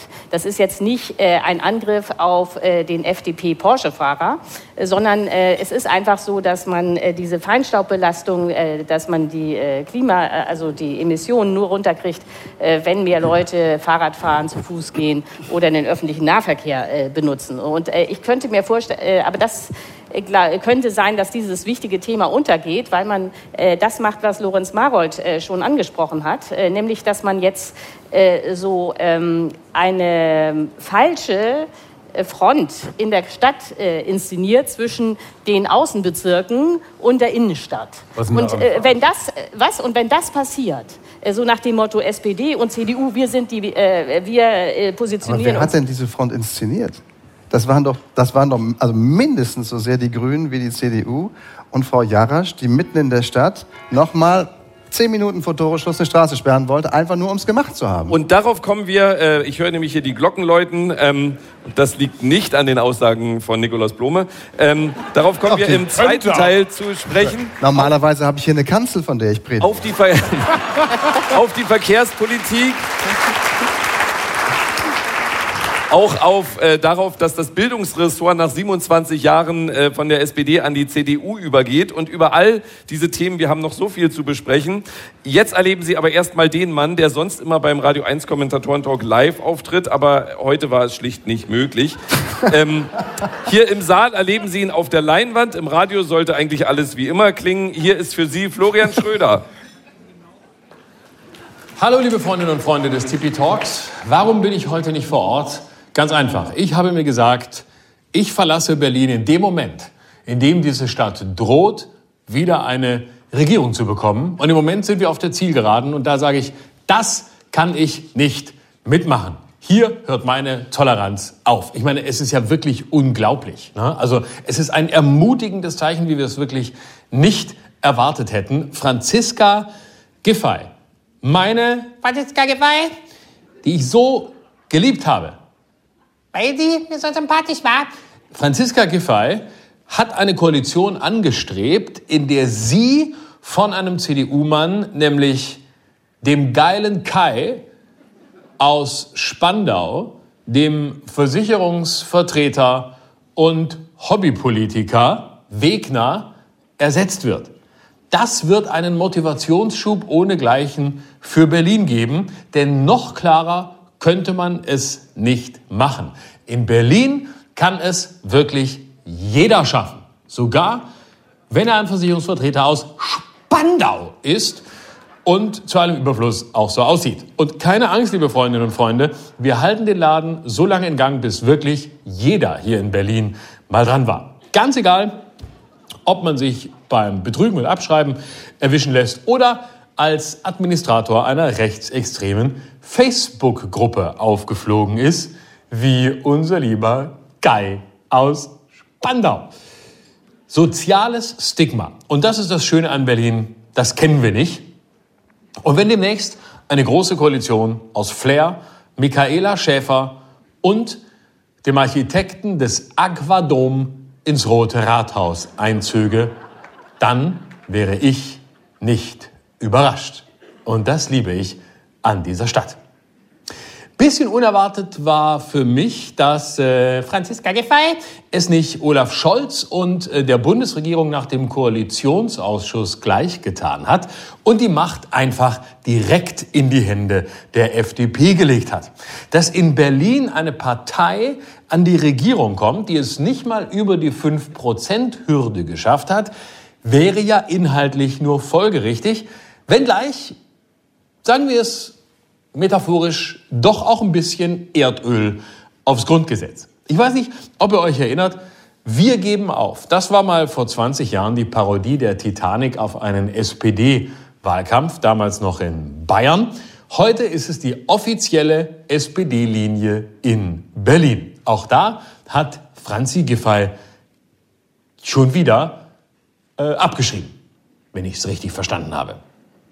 Völlig logisch aber natürlich, dass Giffey der CDU den Bürgermeisterposten überlassen will, weil sie nicht möchte, dass die SPD noch mehr Stimmen verliert. Manche Parteien muss man einfach vor sich selbst schützen. Selbst Franzi Giffey fragt sich wohl hin und wieder, ob sie wirklich in einer Partei sein möchte, die jemandem wie ihr politische Macht überlässt. Ihre versöhnliche Botschaft an alle Wähler, nur mit mir können Sie mich verhindern. Und wie schlumpfig muss sich Olaf Scholz gerade ärgern? Ich meine, Franziska Giffey's Schachzug nimmt ihm ja effektiv Macht. Außerdem sieht es jetzt ein bisschen so aus, als ob er nur an die Macht gekommen wäre, weil eine ostdeutsche Frau nach 16 Jahren keinen Bock mehr hatte. Jetzt verliert er die Macht ein bisschen, weil eine andere ostdeutsche Frau nach nur einem Jahr keine Lust mehr hat. Sind wir in diesem Land aktuell deshalb so aufgeschmissen, weil die Frauen aus dem Osten einfach keinen Bock mehr haben? Könnte Sarah Wagenknecht vielleicht auf diesen Trend aufspringen? Und was machen eigentlich Nena und Kathi Witt? Hätten die nicht Zeit, ein paar Wochen mal Berlin zu regieren? UFOs statt Autos, Kufen statt Schienen. Aber klar, man muss natürlich aus dem rot-grün-roten Bündnis raus. Das war klar. Vor allem, wenn man weiß, dass es, wie Franziska Giffey sagte, so in Berlin nicht mehr weitergehen kann. Schön wäre, es hätte überhaupt mal was angefangen. Jetzt müssen verkrustete Strukturen aufgebrochen werden und das geht, wie wir aus dem Bund wissen, nur in einer GroKo. Wirklich nur da. Denn eine GroKo, die steht für schnelle Veränderungen, ungefähr so wie Volker Wissing für das Aus des Verbrennermotors steht. Berlin ist wohl die einzige Stadt der Welt, wo die Menschen wählen gehen und sich schon direkt, wenn der Wahlschein in der Urne gelandet ist, darüber ärgern, was sie da schon wieder für einen Rotz zusammengewählt haben. Die Ergebnisse in Berlin wirken wie eine Wahl aus Bockigkeit. Man wählt eine Partei nur, um die anderen zu nerven. Die Berliner haben nämlich mit der CDU einer Partei die meisten Stimmen gegeben, die auf gar keinen Fall regieren soll. Die andere sollte aber auch nicht regieren und schon gleich gar nicht mit der einen zusammen. Mit den zwei anderen zusammen, mit denen er regiert hat, soll diese andere Partei aber auch nicht regieren. Klingt im Grunde wie eine Negativampel. Und man muss da schon mal fragen, Berliner, was wollt ihr denn? Mauam, Kokain, Ketamin? Man weiß es nicht. Berlin hat gerade noch mal dann die Kurve gekriegt, ganz zum Schluss, als schon alle dachten, Mensch, Berlin kann doch richtig wählen, sie schaffen es doch. Da hat sich nach Wahlschluss herausgestellt, nee, nee, nee, wir haben noch mal Glück gehabt. Nein, Berlin bleibt sich treu und kriegt auch diese Wahl verlässlich nicht hin. Vielleicht ist das Lebensmotto der Menschen hier in der Stadt einfach ein Zitat des Erfinders Thomas Alva Edison, der mal sagte, ich habe nicht versagt. Ich habe nur 10.000 Wege gefunden, die zu keinem Ergebnis führen. Da haben sich nämlich in Lichtenberg äh, ja dann noch äh, Stimmen gefunden. Also 466 Briefwahlumschläge waren da. In einem Keller hinter einem Regal waren die, wo auch die Brandschutzpläne des BER lagen, die Sicherheitsbestimmungen für Großaquarien in Berlin und alle Planungsakten für die S-Bahn, die U-Bahn und die Schneeräumung und fröhliche Silvesterfeier. Also, wie nennt man einen Stapel Planungsunterlagen in Berlin? Richtig, einen Scheiterhaufen. Gleichzeitig stellte sich aber raus, es gibt mehr abgegebene Stimmen als Wähler. Das fand ich auch schön. Es ist bis jetzt nicht ganz klar, woran das liegt. Durften Bisexuelle wirklich zweimal wählen und nicht-binäre Personen überhaupt nicht? Hat Franziska Giffey einfach ein paar Wahlzettel nochmal abgeschrieben? Die einen ja sagten ja, es gebe mehr abgegebene Stimmen als Wähler. Die anderen sagten, die Wahlbeteiligung lag bei über 100 Prozent. Das ist doch toll. Berlin ist so angefixt von Demokratie, das soll dieser Stadt erstmal jemand nachmachen. Oder haben sich viele Berliner gedacht, Mensch, wo ich hier bin, wähle ich einfach für die nächste Wahl bzw. für die übernächste Wiederholungswahl schon mal präventiv mit.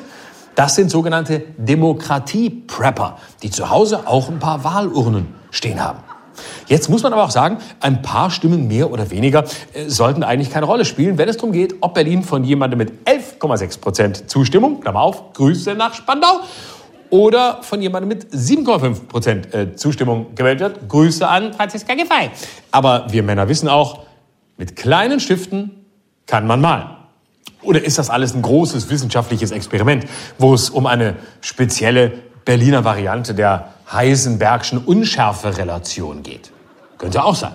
Denn ganz offenbar beeinflusst das Wählen selbst den Ausgang der Wahl. Die Berliner Wahl wäre also eine Art Quantenexperiment und darauf sollten die Berliner stolz sein, statt rumzumeckern. Darum geht's doch. Immerhin wird in Berlin auf niedrigem Niveau gemeckert. Hier gibt's keine abgehobenen Erste Weltprobleme. Nein, Berliner Krisen haben Weltniveau. Vielleicht ist Berlin also gerade so eine große Pappschachtel, so eine wie die, in der Schrödingers Katze gleichzeitig am Leben und tot ist. In diesem Sinne hat Berlin immer gewählt und gleichzeitig nicht gewählt, je nachdem, wo man gerade hinsieht. Krise als Chance. Vielleicht ist dieses Wahlchaos in Berlin auch eine gute Gelegenheit, sich mal selbstständig zu machen. Ne? Mit einem kleinen Wettbüro. Was geht bei der nächsten Wahl schief? Landen wirklich Aliens und klauen die Stimmzettel? Stellt sich hinterher heraus, dass die Wahlurnen radioaktiv waren, weil sie vorher für Castortransporte verwendet worden sind? Das sind Fragen. In Berlin scheint alles möglich und das alles möglich ist, ist genau der Gegentrend zur Gesamtlage, in der nichts mehr möglich scheint. Seht es als glückliche Fügung, Berliner, und macht was draus. Es muss ja nicht nochmal eine Wahlwiederholung sein, sondern vielleicht schon bald eine neue Wahl, weil es mit der GroKo nicht hingehauen hat. Und ganz ehrlich, ich hätte mir ja auch gewünscht, dass CDU, SPD, Grüne und Linke sich die Stadt einfach in vier Sektoren aufteilen und da hätte dann einfach jeder für sich in Ruhe vor sich hin regieren können. Am besten mit einer Mauer zwischen den Sektoren. Die FDP bekäme die Friedrichstraße und dürfte dort das Tempolimit aufheben. Aber wahrscheinlich will Putin dann auch was abhaben. Und lange wirkte ja auch Franziska Giffer so, als wolle sie weitermachen wie bisher. Ich habe auf den Moment gewartet, in dem sie sagt, immer, natürlich habe ich gewonnen. Wer soll denn sonst gewonnen haben? Hör mal, der doch nicht. Natürlich, ich mach weiter. Aber es käme bei ihr einfach nicht so überzeugend rüber. Nein, ich mache weiter. Nein, der hat nicht gewonnen. Ich bleibe. Nein, ich mache weiter. Ja, so ähnlich klang es ja dann auch. Hat aber halt nicht die Power von dem früher. Ne? Ja, und das ist doch Wahnsinn, wie sehr sie lange am Stuhl der regierenden Bürgermeisterin klebte. Und ich verstehe es gar nicht. Sie muss doch nur ein bisschen warten.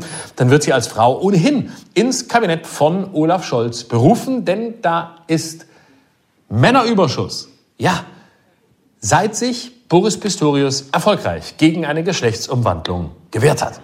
In diesem Sinne, warum so lange hin und her und zicken und vorne und hinten? Im Grunde muss man sagen, war es Silvester, was Franziska Giffey geschadet hat. Und das ist ein bisschen traurig. Denn dass Silvester für Frauen gefährlich wird, das sind doch eigentlich eher Kölner Verhältnisse, oder? Und das ist nun wirklich die letzte Stadt, von der man sich in Berlin was abgucken will. Die wahre Gewinnerpartei nach dieser Wahl ist übrigens die Partei der Nichtwähler. Sie ist zweitstärkste Kraft geworden. Vielleicht sollte Berlin einfach mal ein paar Jahre lang nicht regiert werden. Das wäre doch was. Also einfach um zu sehen, was dann mit Berlin passiert. Ich sag mal, keinen Termin auf dem Bürgeramt kriegt man auch besser ohne Regierung. Bayern stellt die Zahlungen aus dem Länderfinanzausgleich ein. Markus Söders Traum erfüllt sich. Dann ist die Stadt auf dieses selbstgefällige Lederhosen-Weißwurst-Spießerland endlich auch nicht mehr angewiesen. Und solange die Clubs offen bleiben und die Koks-Taxen pünktlich kommen, merkt in Berlin sowieso keiner was. Das ist doch das Schöne. Und Franziska Giffey lässt sich zum Spionageballon fortbilden und fliegt Richtung USA. Und dabei wünsche ich ganz, ganz viel Glück. Danke.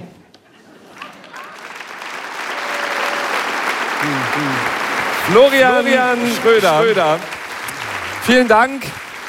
Vielen Dank an Florian Schröder. Wenn Sie ihn live erleben wollen, vom 13. bis 15. April mit seinem Programm Neustart in den Wühlmäusen in Berlin. Dabei wünsche ich schon mal viel Spaß. Und jetzt ist wieder Zeit für unsere Kommentatorinnen und Kommentatoren. Also für Ulrike Herrmann von der Taz, für Angela Ulrich vom RBB, Nikolaus Blome von RTL NTV, Lorenz Marold vom Tagesspiegel und Hajo Schumacher von der Funke Mediengruppe. Alle wieder da, freut mich. Ja, ähm, wir, wir haben äh, über die Verkehrspolitik gerade ansatzweise gereden, geredet. Lorenz Marold, fange ich mal mit Ihnen an. Äh, umstritten im Wahlkampf war die Verkehrspolitik, war ein großes Thema. Da sagte Kai Wegner jetzt, wir sagen Ja zu sicheren Fahrradwegen, wir sagen Ja zu sicheren Fahrradabstellplätzen, aber wir sagen auch ein deutliches Ja zum Individualverkehr. Zitat Ende. Im Tagesspiegel lese ich oft, dass mehr für die Radfahrerinnen und Radfahrer in Berlin getan werden müsse. Machen Sie sich Sorgen? Boah, was ist denn das für eine. daran, daran merken Sie, dass wir hinter der Bühne nichts absprechen. Nein, ich mache mir keine Sorgen, aber ähm, was das Thema Radwege betrifft, das ja gerade äh, aufgerufen wurde, im vergangenen Jahr standen ähm, 15 Millionen Euro für den Ausbau und die Verbesserung von Radwegen zur Verfügung unter der Fortschrittskoalition und davon wurden sage und schreibe nicht mal 60 Prozent abgerufen. Ja, das heißt also, so doll war die Bilanz derjenigen, die das Mobilitätsgesetz aufgestellt haben, am Ende auch nicht. Ähm, was man aber auch sagen muss, dieser Bruch zwischen Außen und Innen hat ja schon eine Rolle gespielt in unserer Diskussion.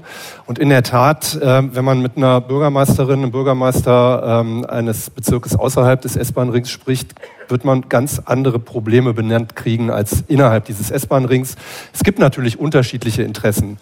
Und ähm, was das Thema Verkehr betrifft, ähm, da haben wir ja ein paar Symbolthemen auch gehabt. Eine, ein Symbolthema war eben schon genannt, hat äh, Bettina Jarasch den Walsieg gekostet, nämlich dieses störrische ähm, Symbol Friedrichstraße durchzufechten, obwohl es gar nicht ihre Angelegenheit ist, ja Bezirkssache. Deswegen ist auch Franziska Giffey an der Friedrichstraße gescheitert, ähm, weil sie sie weder auf noch zumachen kann aber dass ähm, man den Leuten außerhalb dieses S-Bahn-Rings, ähnlich wie beim Klimaentscheid, nicht einfach sagen kann, dann seht doch zu, wie er reinkommt. Wir haben in Marzahn-Hellersdorf im Mobilitätsgesetz versprochene 500 Meter bis zur nächsten ähm, Haltestelle, egal welche Haltestelle, teilweise bis zu 1500 Meter.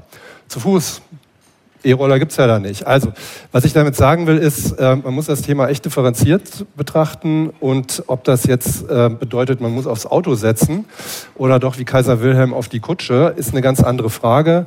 Ich glaube allerdings, dass das Thema U-Bahn uns perspektivisch helfen wird, aber schnell wird uns nur helfen, wenn wir eine vernünftige, schnellere Bahn, äh, Busverbindung in dieser Stadt aufbauen können.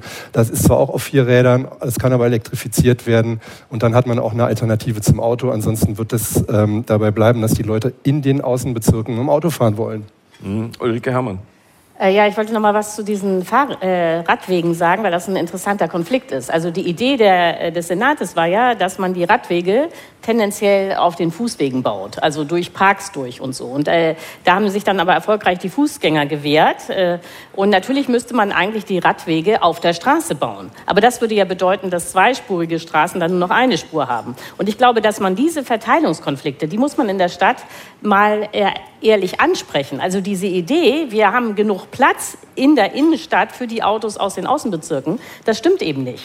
So, und äh, da glaube ich, äh, ich, dafür habe ich jetzt auch äh, nicht unbedingt eine Lösung, aber dass man jetzt ähm, so tut, als könnte jeder mit seinem Auto aus Marzahn in die Innenstadt fahren, das stimmt eben auch nicht. Mhm. Angela Ulrich dazu und dann. Ja, nur die Ergänzung, das ist ja unter der letzten Regierung schon passiert. Wie viele Radwege wurden auf die Straße gelegt, wurden grün und rot, je nachdem angemalt und so weiter. Es sind lange nicht so viele, wie sie sich vorgenommen haben, aber und genau da zu gucken, werden die jetzt vielleicht sogar schmaler werden, die Radwege, damit es noch funktioniert? Das deutete sich ja auch mal in den Koalitionsgesprächen an, aber macht ihr damit auch ernst? Das ist so eine dieser Fragen, die wir jetzt der neuen Regierung dann stellen werden. Mhm. Nikolaus Blume? Wenn ich schon durch die Stadt fahre mit dem Auto, habe ich das Gefühl, das scheitert nicht an den Radwegen. Oder also ich fühle mich dann als Autofahrer jetzt nicht großartig von Radwegen bedroht, vielleicht von einzigen, einzelnen Terrorradlern, aber, aber vor allen Dingen durch einen völlig unkontrollierten, unkoordinierten Baustellenbau. Kann man das vielleicht ändern? Also es ist doch allen klar, dass es irgendwie in Richtung weg vom Auto, zumindest weg vom CO2 rauspustenden Auto am Ende läuft, äh, dass der Ausbau von mm, U-Bahn, S-Bahn und so weiter ganz schön lange dauert, also auch wirklich lange dauert, verständlicherweise. Aber dann muss man wenigstens den Verkehr, der dann bis dahin noch fließen muss, so elegant organisieren, wie es irgend geht. Also da so pragmatisch würde ich das sehen wollen. Und das fehlt mir vollständig. Also ich, meine, ich habe das Gefühl, es hat noch nie so viele Baustellen in dieser Stadt gegeben wie derzeit. Warum? Ganz einfach. Die Leute weil jede zweite Brücke renovierungsbedürftig Nein, das ist, nein, da steht, nee, da steht dann keine 50 Meter abgesperrt, wird aus einer zweispurigen Straße auf dem Hohenzollern-Damm eine Spur. Das ist halt abgesperrt. Das ist seit sechs Wochen da abgesperrt. Ich, hab, ich sehe nur halt nie eine Schaufel. So. Und nie einen, der die Ich da Schaufel immer hält. nur mit dem Rad lang und der Radweg ist eigentlich wie immer auf dem Hohenzollern. Ja. Und ich glaube, ich glaube, das ist eine Verschwörung. Ja. endlich, endlich. Ähm, es, sie wurde kurz angesprochen und eigentlich, ich, ich habe es ich hab's dir schon so oft gesagt, im Prinzip ist sie kein wichtiges Thema, die Friedrichstraße, aber sie wurde ein wichtiges Thema durch Bettina Jarasch. Das war kein Erfolg für sie, die Friedrichstraße. Äh, und ich habe es hier auch schon mal gesagt, statt ein schickes Konzept für eine Fußgängerzone zu entwickeln und erst dann eine Fußgängerzone draus zu machen, äh, wurde noch schnell vor der Wahl die Straße gesperrt und man hat gesagt, wir entwickeln jetzt irgendwann in den nächsten Monaten und Jahren ein Konzept. Aber äh, was wird denn nun aus der Friedrichstraße? Das ist doch völlig egal. Nein, nein, das, Nee, das ist nicht. Nein, aber das ist so ein klassisches. Symbolthema. Ja? Diese 500 Meter sind für, den, für die Zukunft dieser Stadt so unerheblich, Ja. wie der berühmte Klappspaten, der in Pankow. Das können wir jetzt auch über die Baustelle am Hohenzollerndamm sagen, aber Nein, es nein, bewegt nein. ja Menschen. Es steht Lorenz ja für Marold hat, glaube ich, eine Antwort, die darüber hinausgeht, außer äh, das ist Danke. egal. Glaube ich gar nicht mal. Aber ähm, ähm, also wenn man sich mal anschaut, und das habe ich getan über die Jahre, wie sich also eine Verkehrswende in anderen Städten anschaut, ne? also wie die aussieht. Nur in Berlin muss die Verkehrswende aussehen wie eine Dauerbaustelle mit, mit Sperrmüllabwurfanlage wie auf der Friedrichstraße. Das ist, das ist genau das, was hier nicht funktioniert. Ja? Also dieses, natürlich muss man die Leute zum einen dazu bringen, dass sie ihr Auto stehen bleiben. Nikolaus Blome, wenn er ständig vor der Baustelle steht, sich irgendwann sagt, ich bin einfach der Langsamste im Auto, muss ich es anders machen, auch wenn es regnet. Ich brauche aber diese Alternative. Die Friedrichstraße ist deswegen so ein ärgerliches Symbol, weil es eben einfach so wie bei dem Klimathema viele Leute einfach nur dagegen aufbringt. Ja? Selbst Leute, die nie durch die Friedrichstraße fahren. Ja? Also Dann ähm, das ist die, das die eine Seite, diesem wollte es Thema. der anderen So Seite. War von Anfang an. Und dann sagt Stefan von Dassel, also nochmal zur Erinnerung, weder Frau Jarasch konnte die tatsächlich einführen, noch Frau Giffey konnte sie wieder verhindern. Es ist eine Bezirksangelegenheit in Berlin. Ja, auch das gehört zu diesen typischen Dingen. Äh, und Daher kam übrigens die Frage, was wird jetzt draus? Weil da hat sich ja nichts draus? geändert am Bezirk. also der Bezirk wird es so lassen, das ist ja völlig klar. Ne? Und was mich, was mich in diesen Sachen so ärgert, zum Beispiel, ist äh, der Ex-Bürgermeister von Dassel, der zu diesen pragmatischen Typen eigentlich in der Berliner Politik gehört, so eher mal wir versuchen und machen, darüber ist er ja auch gestolpert. Der sagt dann allen Ernstes, in einem Morgenpost-Interview bei euch war das, ähm, die, die, die Friedrichstraße ähm, wieder umzuwandeln war ein Fehler. Aber da stand eine Überschrift, im Text heißt es dann im Februar. Ja, also so kurz vor der Wahl war es ein Fehler. Also im Prinzip ist es richtig. Und ich glaube, dass man halt sich wirklich an einem völlig falschen Symbol ähm, tatsächlich von Seiten derjenigen, die eine Verkehrswende in der Stadt durchziehen wollen, da ist man voll gegen die Wand gefahren, mit dem Fahrrad ohne Helm und das wirklich ohne Not. Die Leute sind abgeschreckt davon, das ist man, die ganze Durchpollerei, überall. Ja. Nirgendwo auf der Welt sieht die Verkehrswende so aus wie in Berlin mit rot-weißen Pollern. Die ganze Stadt rot-weiß mit Baken und so weiter. Das kriegst du geschickt dahin. In Berlin soll aber demonstriert werden. Du sollst gezwungen werden, ja, das gut zu finden. Und das funktioniert eben nicht. Angela Ulrich. Ich glaube, da sind die, da waren die Grünen auch schon am Wahlabend, war denen klar, dass das ein Riesenfehler war, mit der Friedrichstraße das noch so durchzupauken. Nur um dem eigenen Klientel zu zeigen, wir tun, was wir versprochen haben vorher. Und ich fand nur interessant, dass jetzt ja nochmal rauskam, dass die BVV Mitte, die ja auch zum Beispiel für den Hackischen Markt zuständig ist, abgestimmt hat, auch das Verkehrs, zu verkehrsberuhigen mit umgehenden ähm, Straßen, das ist wieder eine Bezirkssache. Da kann natürlich der Senat das auch zu sich ziehen, weil es so groß ist, aber es ist wieder eine Bezirkssache, wo ich nur so innerlich dachte, Mann, Leute, das wird auch wieder schwierig. Warum diese Symbolpolitik, anstatt was Größeres, was Gutes für die Stadt gemeinschaftlich hinzukriegen? Und ja, irgendwie Wo- Wobei ich, äh, be bevor äh, gleich was dazu kommt, mir fiel beim, beim, beim Hackischen Markt, als ich das äh, las, fiel mir natürlich auf, also da ist fast egal, ob man mit dem Fahrrad als Fußgänger oder als Autofahrer Ja, unterwegs das ist. stimmt. Das ist immer Mist und da muss was passieren. Das war in der Friedrichstraße gar nicht mal so unbedingt so. Aber, ähm, Aber was macht ihr denn auch auf dem Hackischen Markt? Ich meine, da, da gehen doch nur Touristen hin. Ja, aber jetzt würde ich doch mal gerne sagen, dass also mein Eindruck von Berlin ist, äh, dass hier im Unterschied zu allen anderen Städten, die ich kenne, faktisch eigentlich überhaupt keine Fußgängerzonen existieren. Also es gibt die Wilmersdorfer Straße, dann gibt es das kleine Areal rund um den Hackischen Markt und das war es wir wohnen schon. in Tegel, das Tegel Center. Ja, genau. Das heißt, äh, wir haben es hier in Berlin mit einer Stadt zu tun, die praktisch gar keine Fußgängerzonen hat. Und äh, das ist äh, absolut ungewöhnlich im Rest der Republik. Und wenn man das sich genau überlegt, dann ist die Friedrichstraße ideal als Fußgängerzone. Also, dass man das vielleicht mit diesen Pollern alles so ein bisschen ungünstig gestaltet hat, das würde ich ja sogar zugeben. Weil es so ist, dass diese, dass diese Friedrichstraße kommerziell absolut gar nicht funktioniert. Und da kauft praktisch niemand ein. Und die einzige Möglichkeit, äh, dieses Gebiet irgendwie zu beleben, ist eine Fußgängerzone. Sonst wird das nicht, sonst ist das einfach ganz tot. Aber warum Und es soll ich doch, denn da hingehen, wenn ich da nicht hin muss? Also nur um da flanieren zu gehen? das ist das Prinzip Fußgängerzone. ja, aber ich fahre Ja, doch nicht. Ja, aber der Punkt ist doch, Dann fahre ich doch in den Wald oder irgendwo ins Grüne, um spazieren zu gehen, aber doch nicht, um nur auf 500 Meter Friedrichstraße hin und her zu laufen. ja, da sehe ich, dass Sie oftmals schon sehr lange in Berlin leben, wenn Ihnen das Konzept Fußgängerzone gar nicht klar ist. Ah, Ach so, wissen Sie, ja, was, aber das, wissen Sie ja, was das, Sie vergessen Ja, haben? In es ist aber kein Fußgängerzone Selbstzweck. in der Ja. Altstadt. In Köpenick gibt es eine Fußgängerzone Ja, in der Altstadt. Natürlich gibt es Fußgängerzonen. Ja, aber äh, okay, aber sehr, sehr wenig im Vergleich zu dem, was andere Städte haben und vor allen Dingen nicht in der Innenstadt. Da sind ja so normalerweise die Fußgängerzonen. Und der Witz ist, dass äh, das ist vielfach belegt, dass wenn es eine Fußgängerzone gibt, alle außer Herrn Marold fahren dann dahin, um sich äh, eben da zu amüsieren und auch Deswegen ist ja so viel los auf der Friedrichstraße. Ja, ja, ja. Die Partymeile schlechthin. Also glückliche Menschen, die Blumen streuen und shoppen. Und also das ist die Stadt der Zukunft. Das ist Friedrichstraße. Gut, äh, kommen wir zu einem Thema, äh, wo hoffentlich bei der äh, Beantwortung der Frage Hajo Schumacher nicht sagt, äh, ist egal. Wie gut ist es, dass nach 27 Jahren die äh, SPD das Bildungsressort wohl abgeben wird? Ja. Daumen hoch von Angela Ulrich. Die Frage, also meine Mutter hat immer gesagt, pass auf, was nachkommt, ist nicht immer besser.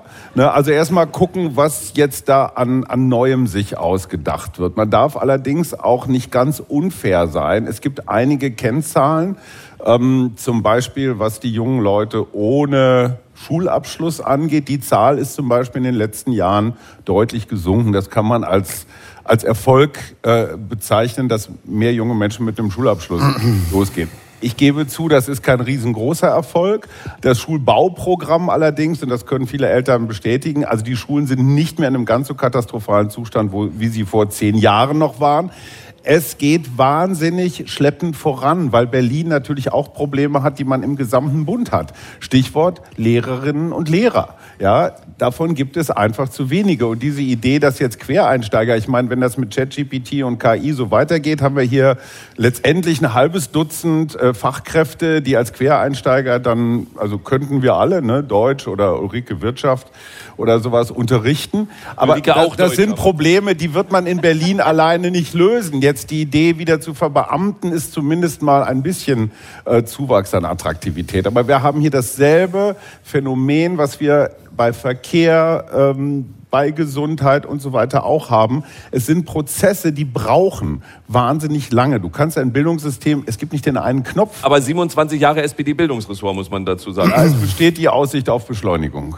Naja, und ich habe, weil du gerade die meine Daumen hoch äh, übersetzt hast, mir geht's überhaupt nicht so, dass ich jetzt denke, die CDU hat wahnsinns super Ideen. Frau, äh, man weiß ja, dass äh, wahrscheinlich äh, Frau Günther Wünsch diejenige sein wird, die das äh, Bildungsexpertin der CDU, die Ehrlich gesagt, höre ich zum ersten Mal. Wer wird's? Katharina Günther Wünsch. Okay. Ja, K. Schon vor der Wahl von Kai Wegner auserkoren. Genau, ganz genau. Und mir geht's einfach darum, wie du richtig sagst, 27 Jahre. Und ich hab- bin jetzt keine Lehrerin, ich kenne einige, ich habe auch einen Sohn, der studiert das Ganze und so. Und ich habe immer gedacht, oh Gott, muss ich ihn davon noch abhalten, diese Berliner hier Lehrer werden zu wollen.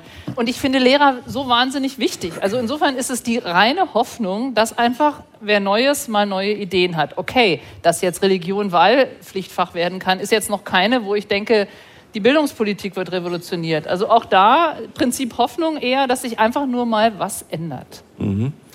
Ja, ich glaube, ähm, wenn ich es Was, richtig gelesen habe, fand ich ähm, sehr spannend, keine Ahnung, wer das da rein verhandelt hat, aber wahrscheinlich die CDU, zu sagen, wenn der Spracherwerb vor dem Eintritt in die Grundschule noch nicht so dolle ist, dann wird eben ein Kita-Jahr verpflichtend gemacht. Gab es auch Weil- schon mal. Leute. Wahrscheinlich, ja, ich weiß, es gibt schon, aber offenkundig ist es nicht umgesetzt worden. Habe ich dem Blatt entnommen, de- dessen Chefredakteur gerade den Kopf schüttelt. Ähm, finde das aber spannend, weil ja offenkundig die Chancen in diesem Land und in dieser Stadt leider eben auch vorne so schlecht verteilt werden. Also wenn du erstmal mitten irgendwie in dieser Grundschule oder wo man in der weiterführenden Schule nachher bist, ist es eh zu spät. Und vorne die, den Kindern wenigstens die Möglichkeit zu eröffnen, aus den entsprechenden Vierteln oder vielleicht aus den entsprechenden Milieus zu sagen, wir starten mit einer vollfähigen deutschen Sprache in die Schullaufbahn. Das fände ich klasse. Also kann ich kurz sagen, Jetzt kommt der Chefredakteur, der mit dem Kopf geschüttelt hat. Ja, ich habe ja nicht im Kopf geschüttelt, ähm, weil ich das falsch finde, sondern weil in der Tat äh, das eigentlich schon ähm, tatsächlich in Kraft ist. Ja? Es wird nur nicht kontrolliert. Und ich finde immer wieder äh, bewundernswert, wie in dieser Stadt Dinge beschlossen werden, die es eigentlich längst gibt, die eigentlich nur kontrolliert werden müssten. Äh, kontrolliert werden konnte das äh, schlecht, weil immer wieder das Ganze unter Rassismusverdacht, Vornamenverdacht stand. Ne? Das ist doch jetzt was Das ist- anderes. das also ist halt- das wäre ja die Chance, sich vielleicht von diesem etwas so, mitunter berechtigten, aber manchmal vielleicht auch le- leicht Mag sein. Mag übergreifenden, überschäumenden, überschießenden Ehrgeiz zu befreien, um zu gucken, dass die Kinder in diese Klassen kommen und Deutsch lernen. Ja, mir geht es um zweierlei. Das eine ist, die Bildungspolitik der letzten 27 Jahre hat, einer, hat an einer Überideologisierung gelitten, in der Verwaltung vor allen Dingen. Das weiß auch jeder. Ähm, und die Gefahr, die jetzt besteht, ist, dass es in die andere Seite umkippt. Ne? Dass also quasi äh, das grundständige Gymnasium auf eine andere Art und Weise heilig gesprochen wird und so weiter und so fort. Was man aber auch nochmal sagen muss, ähm, dass einfach die Bilanz so unfassbar katastrophal ist. Und Hajo hat zu Recht gesagt, es wird langsam besser. Aber natürlich sind wir in Berlin mit Bremen immer noch das Bundesland, das am meisten junge Leute auf die Straße schickt, ohne dass sie berufsausbildungsfähig sind. Und das nach 27 Jahren unter einer SPD-Führung, die ja genau das für sich immer in Anspruch genommen hat, dass sie gerade für diese Kinder was tut. Und das ist eben nicht passiert. Und da finde ich die Sachen mit dem Schulbau, auch das geht langsam weiter. Aber ich habe ja jetzt auch hier ein bisschen lachen sehen. Der eine oder andere kennt wahrscheinlich seine marode Schulhalle, äh, die es noch gibt. Ähm, natürlich wird auch da das Geld nicht ausgegeben. Ne? Also das tolle Programm hat erstmal ähm, zur Beruhigung beigetragen und dann ist das passiert, was in Berlin immer passiert. Plötzlich, als Geld da war, waren in dieser Stadt der organisierten Unzuständigkeit plötzlich fünf oder sechs Stellen zuständig für das Bauen von Schulen. Ja, und das verlangsamt natürlich den Prozess auch wieder. Also, ich glaube, dass alles, was mal neu ist, in diesem Fall gut ist. Der Versuch mit Frau Busse, die ja angetreten ist mit den Worten, wer soll es denn besser machen als ich? Ja, jetzt hatte sie nur anderthalb Jahre Zeit, um zu zeigen, was sie kann. Ähm, aber alles, was jetzt mal anders ist, ist besser als das, was wir hatten. Da bin ich mir ziemlich sicher. Ähm, wir werden, äh, von Angela Ulrich wurde ja gerade schon ein Name äh, genannt, wir werden neues Personal bekommen, also Kai Wegner wird regierender Bürgermeister. Und dazu äh, zwei Fragen an Angela Ulrich. Ähm, ja, die allermeisten Mitglieder dieses bisherigen Senats wurden jetzt nicht abgöttisch verehrt. Ähm, es gab vielleicht ein, zwei, aber ähm, äh, deswegen die Frage... Wer wurde wer war das? Wer war das? Äh, wel- welchen, welchen Posten wird denn Franziska Giffey bekommen? Und um das zu ergänzen, wer wird denn Kultursenator oder Kultursenatorin? Ja, Franziska Giffey, wo ich übrigens äh, es schon eine Größe finde, zu sagen, ich gehe. Also es war auch Not, haben wir ja drüber schon gesprochen. Es war jetzt nicht, dass sie das so toll fand, aber das hätte nicht funktioniert mit ihr weiter. Insofern dann trotzdem zurückzutreten. Ich glaube, sie wird ähm, Bauen, Wohnen übernehmen. Da hat sie jetzt auch gerade kurz vorher schon mal erzählt, wie wahnsinnig wichtig das ist und dass das das Zukunftsressort ist. Logisch, wenn man es selber machen will. Und ähm, dass sie dafür besonders viel Geld, Know-how und wichtige Menschen braucht. Also das wird sie, glaube ich, machen, zumal die SPD ja ansonsten, ich hätte sie auch mal zwischenzeitlich als Innensenatorin gesehen, aber ich glaube, Iris Spranger, von der ich nicht glaube, dass du sie abgöttisch verehrst, aber die wird sich festhalten. Ich habe hier überhaupt niemanden Okay, verehrt. ich also- habe nur, es wurden Menschen verehrt. Also ich glaube, es wurde auch sie möglicherweise nicht abgöttisch verehrt, aber von der CDU ganz okay gefunden. Ich glaube eher, dass die dann auch bleiben wird. Also Giffey Bauen, Wohnen, denke ich. Und ähm, du hast nach der Kultur gefragt. Das war der kleine Hinweis darauf, auf wer möglicherweise bisher ziemlich verehrt wurde von vielen Menschen. Ja, genau. Klaus Lederer galt nicht nur in der Kulturszene als sehr beliebt. Absolut. Und das ist genau der Punkt. Ähm, die Kultur ist im Moment, die war ursprünglich, dachte man mal, gut, da gibt es so einen Musi Musikmanager, Joe Cialo, den auch schon Kai Wegner mal vor der letzten Wahl so als möglichen für sein Schattenressort Kultur vorgestellt hat. Da ist mein Empfinden, dass die jetzt in der CDU selbst nicht mehr ganz so begeistert sind. Vielleicht versuchen das noch so ein bisschen zur SPD rüberzuschieben, also umstrittenes Ressort, aber der jetzige Inhaber, absolut. Also das ist gehört, das, es gibt zwei Leute, die werde ich vermissen. Das ist äh, Klaus Lederer und das ist auch Katja Kipping. Also genau die. Und das sehen Sie ja offenbar so ähnlich.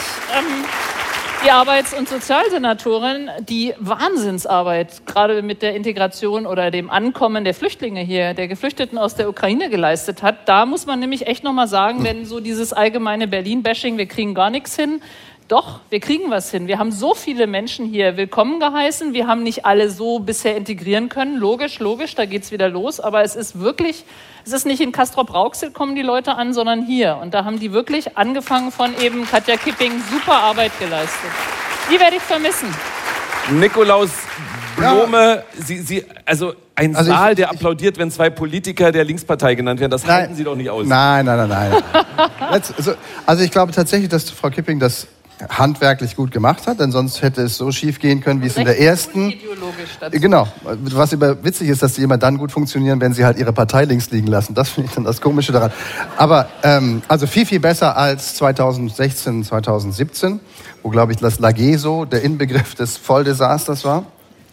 Hat besser geklappt, hat man vielleicht auch was draus gelernt, wunderbar. Dass Herr Lederer so, ich weiß, der ist hier total beliebt, auch in diesem Saal ist der ungeheuer beliebt. Ähm, aber der hat halt nur Geld ausgegeben, das kann ich auch. Ja, Ja, aber das ist das Wesen des Kultursenats. Also das Ja, aber dann, dann, dann sagen wir halt, der Kultursenator, die halt, Kultursenatorin ist beliebt, ist beliebt, ganz egal, ob wir da einen Besenstiel hinstellen oder Klaus Lederer. So. Endlich, endlich Emotionen Das im wollen Saal. wir mal nicht Mann. unterbrechen, da wollen wir nicht reinreden. Nein, nein, nein, nein, nein. nein, nein. Das, ist auch, das fällt ja auch unter Meinungsäußerung Meinungsfreiheit und da bin ich echt ein Fan. Kein Radio 1 Kommentatoren-Talk, ohne dass Nikolaus Blome mindestens einmal ausgebuht wird. Haben wir für Stimmt heute gar auch nicht. geschafft. Stimmt gar Ja.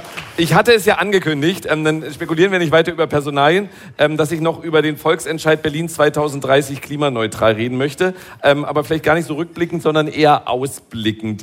Äh, der ist äh, an zu geringer Beteiligung der Berlinerinnen und Berliner zum einen gescheitert, man muss es immer wieder sagen, von 2,4 Millionen Wahlberechtigten haben 0,4 Millionen mit Ja gestimmt. Jetzt gibt es viele Ansätze, woran es gelegen haben könnte. Die Initiatoren sagen, dass viele die Dringlichkeit des Klimaschutzes nicht verstanden haben. Andere sagen, naja, die Initiatoren haben ja selber gesagt, dass das Gesetz, das wir hier beschließen, bis 2030 gar nicht umzusetzen ist. ist natürlich schwierig, wenn ich für ein Gesetz stimmen soll, wo die Initiatoren für dieses Gesetz selber sagen, ja, geht aber nicht. Ähm, und wiederum andere haben gesagt, dass das ein Problem der Ansprechhaltung war. Also, dass die Initiatoren vor allem die eigene Blase der Studierenden, der Hochgebildeten bespielt haben, aber viele andere mit ihrer Ansprechhaltung gar nicht erreicht haben und gar nicht erreichen konnten. Was ist denn die Meinung hier auf der Bühne? Woran das gescheitert ist. Und wir brauchen jetzt nicht die Aussage, dass Klimaschutz wichtig ist. Ich glaube, da sind sich deutlich mehr Menschen in Berlin einig als diese 0,4 Millionen, die mit Ja gestimmt haben. Äh, Also ich glaube, dass äh, das Kernproblem tatsächlich war, äh, dass äh, die Leute, die sich auskannten, äh, genau wussten, dass man bis 2030 nicht klimaneutral werden kann. Das geht nicht. Und äh, das äh, war dann tatsächlich äh, für ganz viele auch ein Grund, Nein zu stimmen, obwohl sie eigentlich für den Klimaschutz sind. Also das kenne ich auch selber äh, aus meiner eigenen ähm, äh, aus äh, meinem eigenen Freundeskreis, also um mich jetzt mal zu outen, ich habe mit Ja gestimmt, obwohl ich das eigentlich auch den totalen Unsinn fand. Äh, äh, aber ich dachte, äh, man muss wenigstens. Jetzt spricht Nikolaus Berliner. Berliner. Dialektik. So, kann man auch sagen, ja. Und damit könnten wir es kommen die eigentlich, auch noch hin. aber ich damit dachte, könnten wir es nein. ja, damit könnten wir es eigentlich auch beenden. Nein, aber, ähm, Aber ich dachte, man muss halt das äh, Thema äh, wichtig, äh, also äh, akzeptieren, dass äh, damit das Thema eben zumindest äh, wichtig genommen wird und markiert wird. Und das weiß ja inzwischen wahrscheinlich doch jeder, dass der, die Volksentscheide in Berlin ja nicht bindend sind. Nicht? Da gab es ja andere, die auch nicht dann von der, vom Senat berücksichtigt wurden. Ich sage nur Wohnen enteignen oder Tegel muss offen bleiben. Also es gab ja schon einige Fälle von Volksentscheiden, die dann auch nicht irgendwie gesetzt wurden. Das heißt, es war sowieso von vorne bis hinten Symbolpolitik und deswegen habe ich dann mit Ja Nein. gestimmt. Aber viele Leute. Gibt es ein Gesetz dahinter? Es war nicht nur Symbolpolitik. Es wäre bindend gewesen.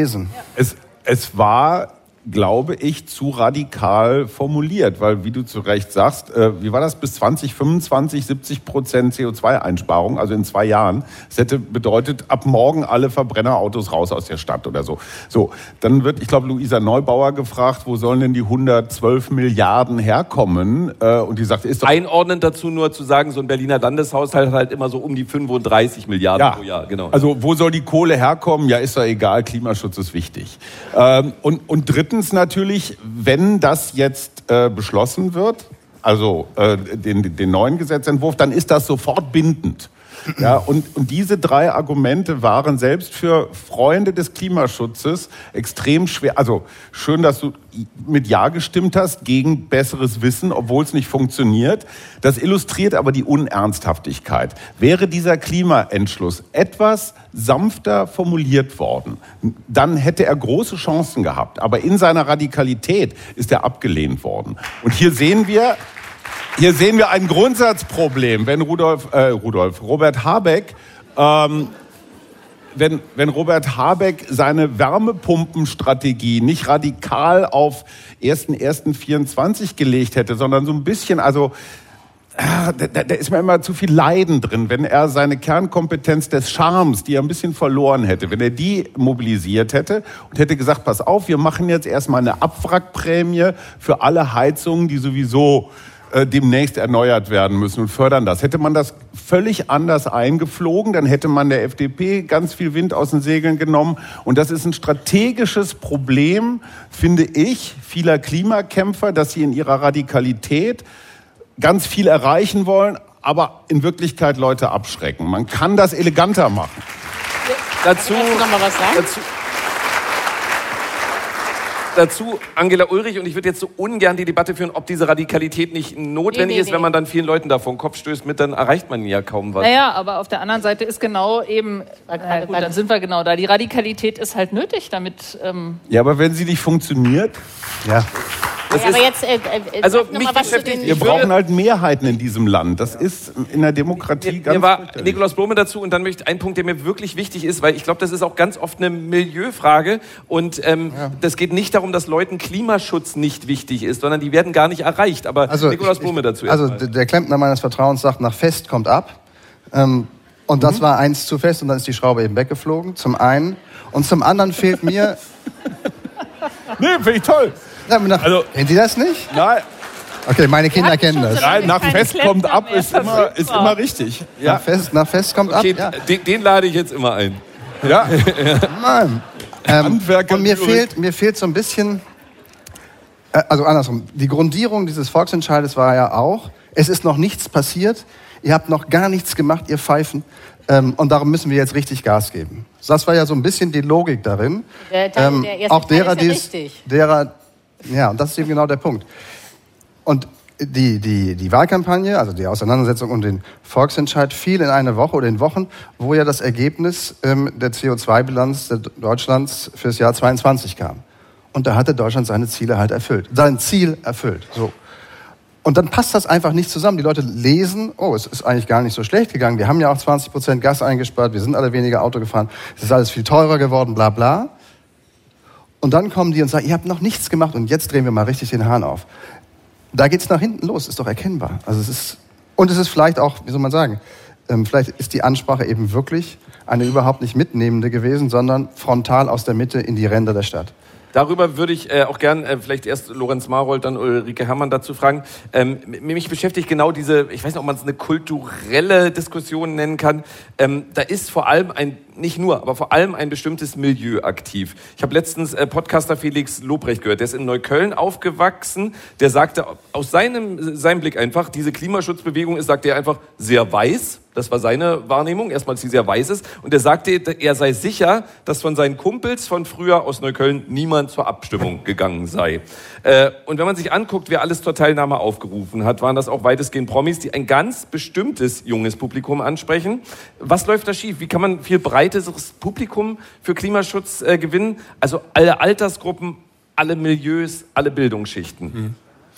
Es ist äh, eine wahnsinnig schwierige Frage, mit der wir uns alle in unseren Jobs ja auch ständig beschäftigen. Weil wenn wir unsere Leserinnen, Leser, Hörer befragen, ist Klimaschutz immer ganz wichtig. Und wenn mhm. wir dann angucken, welche Texte werden tatsächlich gelesen, dann gibt es da eine Riesendiskrepanz. Ne? Das mhm. heißt, wir machen offensichtlich genau den gleichen ähm, Übermittlungsfehler letztlich. Ne? Und äh, die Alarm, äh, die ständige, der ständige Alarmzustand äh, nervt die Leute, das ist völlig klar. Ähm, und was natürlich auch ein Punkt ist, ähm, was das Thema ähm, Volksentscheid angeht, wenn ich den Leuten sage, wollt ihr weniger Geld fürs Wohnen ausgeben? Ja, nein, ist es ziemlich klar. Ne? Wenn ich äh, aber auf dem Zettel mehr oder weniger draufstehen habe, wollt ihr, dass das Leben für euch sehr viel schwerer wird, als es bisher ist, ist die Bereitschaft zu sagen, nein, relativ groß, auch wenn man sich nicht inhaltlich detailliert beschäftigt. Aber die spannende Frage des Kulturellen, also das geht ja sehr viel weiter. Ne? Also die, ähm, die Klimakleber-Geschichte ist natürlich ein Trigger gewesen für viele Leute. Ne? Weil da drin steckt, bist du für Klimaschutz, behinderst du mich. Ja, und äh, das hält viele Leute davon ab. Ähm, aber auch so andere banale Sachen, die sagen wir, so einen kulturellen Zusammenhalt beschreiben. Also für uns ist das Thema Gender natürlich ein Riesenthema. Ne?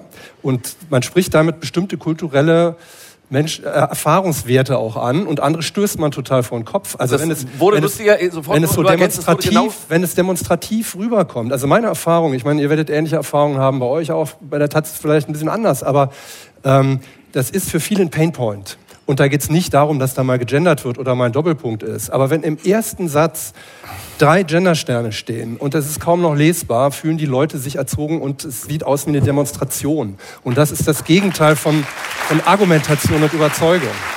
wir müssen, wirklich, ich glaube, die Leute sind gar nicht so dagegen, solche auch kulturellen Veränderungen mitzugehen. Aber wir müssen sie mitnehmen und wir müssen sie überzeugen und nicht ihnen ständig demonstrieren, dass sie doof sind. Hm.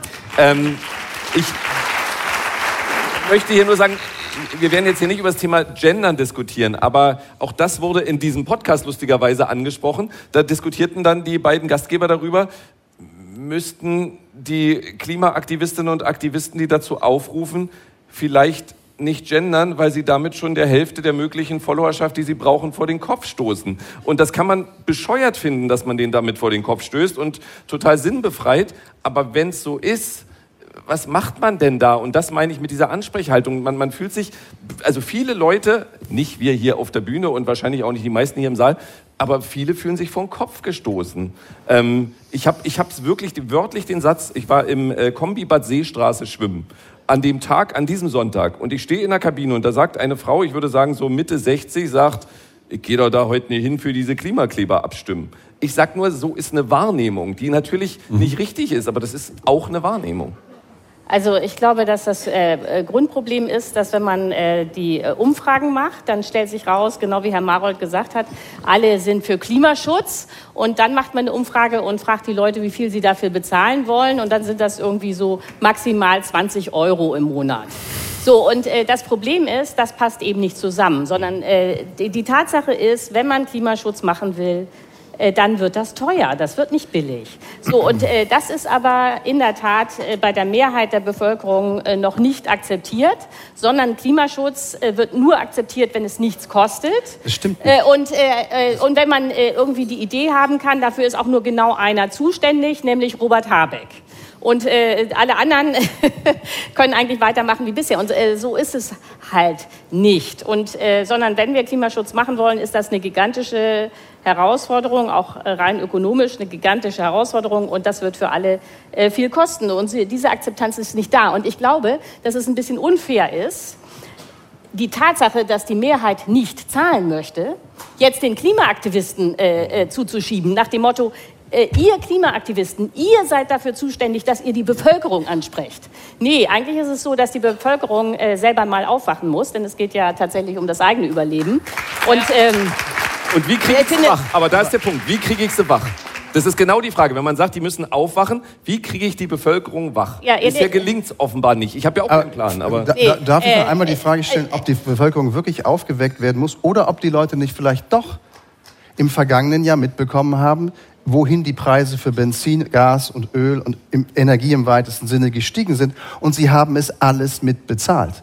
Jetzt kann man sagen, ja, war ja der Krieg und so weiter. Macht aber nichts. Auf alle Fälle sind sie mitgegangen und sie haben 20 Prozent Gas gespart. Ja. Sie haben exakt das getan, wofür der Koalition der Neuen das Kanzleramt niedergebrannt worden wäre, wenn sie sich selber hingestellt hätten, nämlich wir hätten gerne 20 Prozent weniger Gasverbrauch in diesem Winter und wir verdoppeln euch die Preise. aber Und jetzt, das haben die Leute gemacht. Und Ja. darum, sagen wir so, würde ich sagen, die sind schon wach. Also jetzt den Leuten, die erklären, ihr habt immer noch nicht verstanden, was Klimaschutz ist und wie wichtig das ist, das verhöhnt das Publikum. Aber das war auch so ein Moment. Angela Ulrich. Gaspreise und ähnliches war eben auch ein Moment, wo die Regierung, weil Ukraine-Krieg war, an einem Strang gezogen hat. Und dieses Aufwachen, was es bei Corona gab, was es beim Ukraine-Krieg gab, dieses gemeinschaftlich sagen, Leute, wir wissen, es ist kompliziert und wir erklären euch das, macht Habeck manchmal nicht schlecht, sollten auch andere, wie Lindner, der auch gut reden kann, machen, in einfachen und klaren Worten und auch zu erklären, dass kein Klimaschutz nicht einfach heißt, so, dann kostet es nichts. Wir sehen ja schon jetzt, Spanien brennt, wie die Flüsse in Frankreich leben, trocken oder bei uns sogar der Ostsee, nicht die Ostsee, aber der Ostsee in Brandenburg schon fast kein Wasser mehr hat und so. Also es ist eben das Problem, wenn man das nicht tut, dann kostet es auch was. Und das kann man den Leuten, wenn man das als Gemeinschaftssache einer Regierung sieht oder also genauso in Landes jetzt bei uns oder eben auch auf dem Bund, kann man, glaube ich, oder müsste, muss man viel erklären und dann geht vielleicht auch was, was zur Ukraine-Krise, Kriegszeiten, was uns ja weiter beschäftigt, ging. Also, also äh, Ulrike Herrmann, ich muss aber ergänzen, ich- ich habe den Aktivistinnen und Aktivisten gar nichts vorgeworfen. Ähm, Im Gegenteil, es geht ja darum, man möchte ja, wenn man Aktivist für eine Sache ist oder Aktivistin für eine Sache ist, möchte man ja möglichst viele Menschen erreichen. Und das funktioniert momentan noch nicht genug. Und Nee. da kann man doch darüber diskutieren, wie könnte das besser Nee, funktionieren. das stimmt völlig. Aber die Frage ist dann immer noch, warum es nicht klappt. Ob es an der Ansprache liegt oder an dem Problem, dass man tatsächlich sehr viel Geld ausgeben müsste und dafür die Bereitschaft im Augenblick nicht da ist. Äh, was ich nur noch sagen wollte, ist, äh, Nikolaus Blome hat völlig recht, dass wir 2022 die CO2 oder äh, die Treibhausgase um minus 1,9 Prozent gesenkt haben. Aber das Problem ist eben, wenn wir so weitermachen, werden wir niemals, und zwar niemals, äh, klimaneutral im Jahr 2045. Und das müssen wir aber erreichen, wenn wir hier äh, die größten Gefahren äh, verhindern wollen. Das heißt, äh, die, das wollte ich noch mal sagen, äh, die Klimaaktivisten haben objektiv recht. Äh, Wir sind zu langsam und das ändert nichts daran, dass es äh, die gesetzlichen Vorgaben erreicht werden, denn diese gesetzlichen Vorgaben sind eben auch äh, zu langsam. So und ja, ich, ja, ich wollte hier, ja, das war eigentlich schon das Ende meiner Verteidigung. Wir müssen, glaube ich, auch mal ein, ein grundsätzliches Strukturproblem angucken. Diese Klimageschichte ist eine langfristige. Ja, wir haben gerade 2045 gehört. Das Problem kommt so schleichend. Naja, so ein heißer Sommer und noch einer. Irgendwie haben wir es ja dann doch wieder hingekriegt. Und es gibt einige solcher Themen, die langfristig, die man heute entscheiden muss, damit in 20 Jahren irgendwas ist. Wir hatten gerade die Bildung. Wir wissen, dass unser Rentensystem so nicht funktionieren kann, wenn wir Boomer alle in Ruhestand gehen. Ja, also es gibt so Langfristthemen. Fachkräfte, nur Die noch mal. Fachkräfte, Pflege, Migration, das sind alles so Themen, die schiebt man. Warum? Weil unser politisches System darauf ausgelegt ist, dass man nach vier oder fünf Jahren spätestens wiedergewählt werden will. Diese neue Regierung in Berlin schon in drei Jahren. Das heißt, ich treffe Entscheidungen, die spätestens in drei Jahren wirksam sind, damit ich wiedergewählt werde. Wenn ich heute unpopuläre, teure Entscheidungen treffe, Gerhard Schröder hat das erlebt, ja, dann werde ich abgewählt. Und wir haben hier einfach einen Grundsatzkonflikt zwischen kurzfristigen Entscheidungen der Politik, die auch eine eigene Logik haben, ne? aus deren, also aus Politikersicht, Politikerinnensicht, aber langfristigen Erfordernissen, die nicht belohnt werden vom Wähler. Wir Wähler belohnen keinen langfristigen radikalen Klimaschutz, sonst hätten die Grünen 60 Prozent. Und sie haben halt nur 18 und im Moment gerade nur 15. Aber Nikolaus Blome noch dazu und dann habe ich noch eine Frage an Lorenz Mark. Jetzt komme ich schon in die Verlegenheit, die Ampel zu verteidigen, aber fallen nicht gerade ganz viele sehr langfristig wirksame Entscheidungen begonnen, zum Beispiel bei der Geschichte mit den Heizungen? Das ist ein Programm, das erstreckt sich jetzt bis 2045. Da geht es um Horizonte von den Dingern, wenn sie jetzt noch eingebaut werden oder gerade eingebaut worden sind, ähm, über 20, 30 Jahre. Also das finde ich jetzt, ob man es in der konkreten Ausgestaltung sozial genug, ehrgeizig genug oder was auch immer findet, geschenkt. Aber das ist, da sind mehrere große Projekte gemacht worden, die gehen jetzt über die nächsten 10, 20, 30 Jahre. Mhm, mal gucken, also, ob das für Robert Habeck ein Pluspunkt ist auf seinem Weg zur Kanzlerschaft. Ja, aber sie haben es gemacht, sagen wir mal so. Ja, ja, absolut. Und ob das sich nachher. Aber du wirst womöglich zweieinhalb Jahren dafür. Ja. Dann versuche ich äh, mit der fast schon letzten Frage, ähm, bevor wir zur Schlussrunde kommen. Ähm, ich bleibe in dem Bild, was ich genannt habe. Also ich habe ihn jetzt als Beispiel genommen, äh, den äh, Felix Lobrecht aus diesem Podcast. Wie können denn die früheren Neuköllner Schulkumpels von Felix Lobrecht für den Klimaschutz gewonnen werden, dass sie sagen, wie es äh, Ulrike Herrmann gesagt hat, das ist so dringend, ähm, ich muss da mitmachen, mich betrifft sogar noch mehr, als es Ulrike Herrmann betrifft. Ja, ich bin ja immerhin schon 60, genau. Ja, ja, das ist, ist ja nee, das ist ja, nein, das Also es ist ja auch nicht nur ein Jung-Alt-Thema, wie ganz oft mhm. gesagt wird. Also ich befürchte, dass wir nicht alle erreichen werden mit diesem Thema, wie wir auch mit anderen Themen nicht alle erreichen. Äh, was die das ist halt ein existenzielles Thema. Was die Aktivisten geschafft haben, muss man ja auch mal sagen, ist, dass tatsächlich sehr viele drüber reden. Ne? Aber im Sinne jetzt von, das stört mich, ähm, das behindert mich im Alltag. Ähm, aber ich glaube, um daran nochmal zu erinnern, wir sind ja nun keine Demokratie, die sich von Volksentscheid zu Volksentscheid hangelt, sondern die tatsächlich eine repräsentative ist. Und dazu gehörte eben, wie Hajo richtig, richtigerweise gesagt hat, äh, eben auch unangenehme Entscheidungen zu treffen. Und wenn man verantwortungsbewusst ist, als Politiker Entscheidungen zu treffen, von denen man weiß, sie kann einen die eigene Karriere kosten. So haben wir genug von diesen Menschen.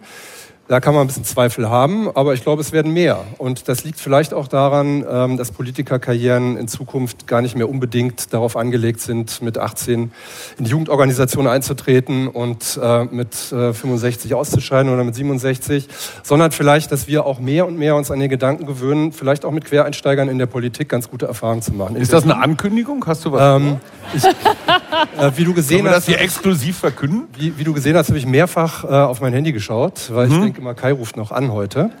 Ähm, Als was bitte? Aber ich scheine der Runde Egal. draußen zu sein noch. Egal, genau. Der ähm, Mann kann alles. Nee, aber ich meine, ich mein, wir haben ja in Berlin zum Beispiel auch einen Wirtschaftssenator, ne? der also Stefan Schwarz und seinen Job wirklich ganz gut gemacht Absolut. hat.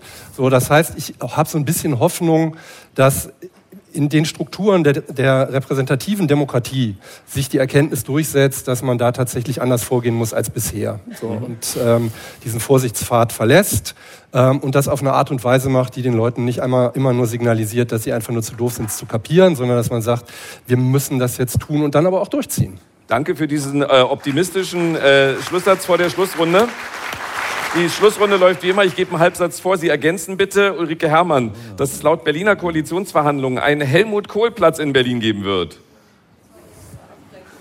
Äh, das finde ich ein Problem, weil Helmut äh, Kohl äh, sich über das Gesetz gestellt hat, als er nicht gesagt hat, wo die Parteispenden der CDU herkommen. Und ich finde, das geht nicht.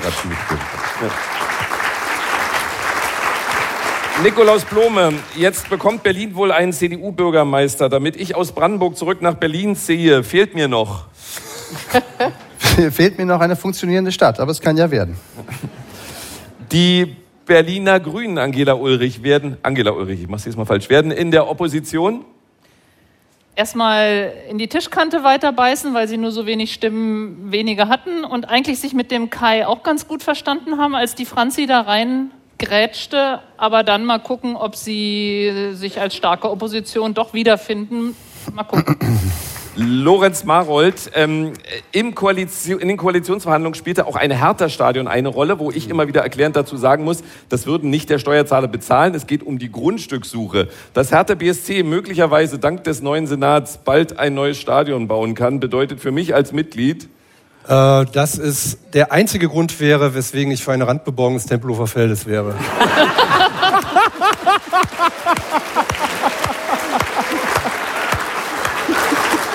Und Hajo Schumacher, wenn Christian Lindner in dieser Woche über den FDP-Bundesverkehrsminister sagt, es ist nicht Wissing, der die das Klimaziele nicht erreicht, sondern die Bürger, dann möchte ich ihm antworten, Äh, kein Wunder, dass du mit der 5%-Hürde äh, kämpfst. Ähm, guck mal nach Berlin, da haben wir das einzige Zweitligastadion auf dem Tempelhofer Feld. Das ist doch mal was, was uns äh, für die Zukunft glücklich stimmt. Nikolaus Blome wird wiederkommen, Hajo Schumacher nicht. Das war der Radio 1 Kommentatoren-Talk mit Hajo Schumacher, mit Nikolaus Blome, mit Angela Ulrich, Ulrike Herrmann und Lorenz Marold. Mein Name ist Marco Seifert. Danke, dass Sie dabei waren. Schwarz-Rot in Berlin. Aufbruch oder Rückschritt? Der Radio 1 Kommentatoren-Talk live aus dem Tipi am Kanzleramt mit Marco Seifert.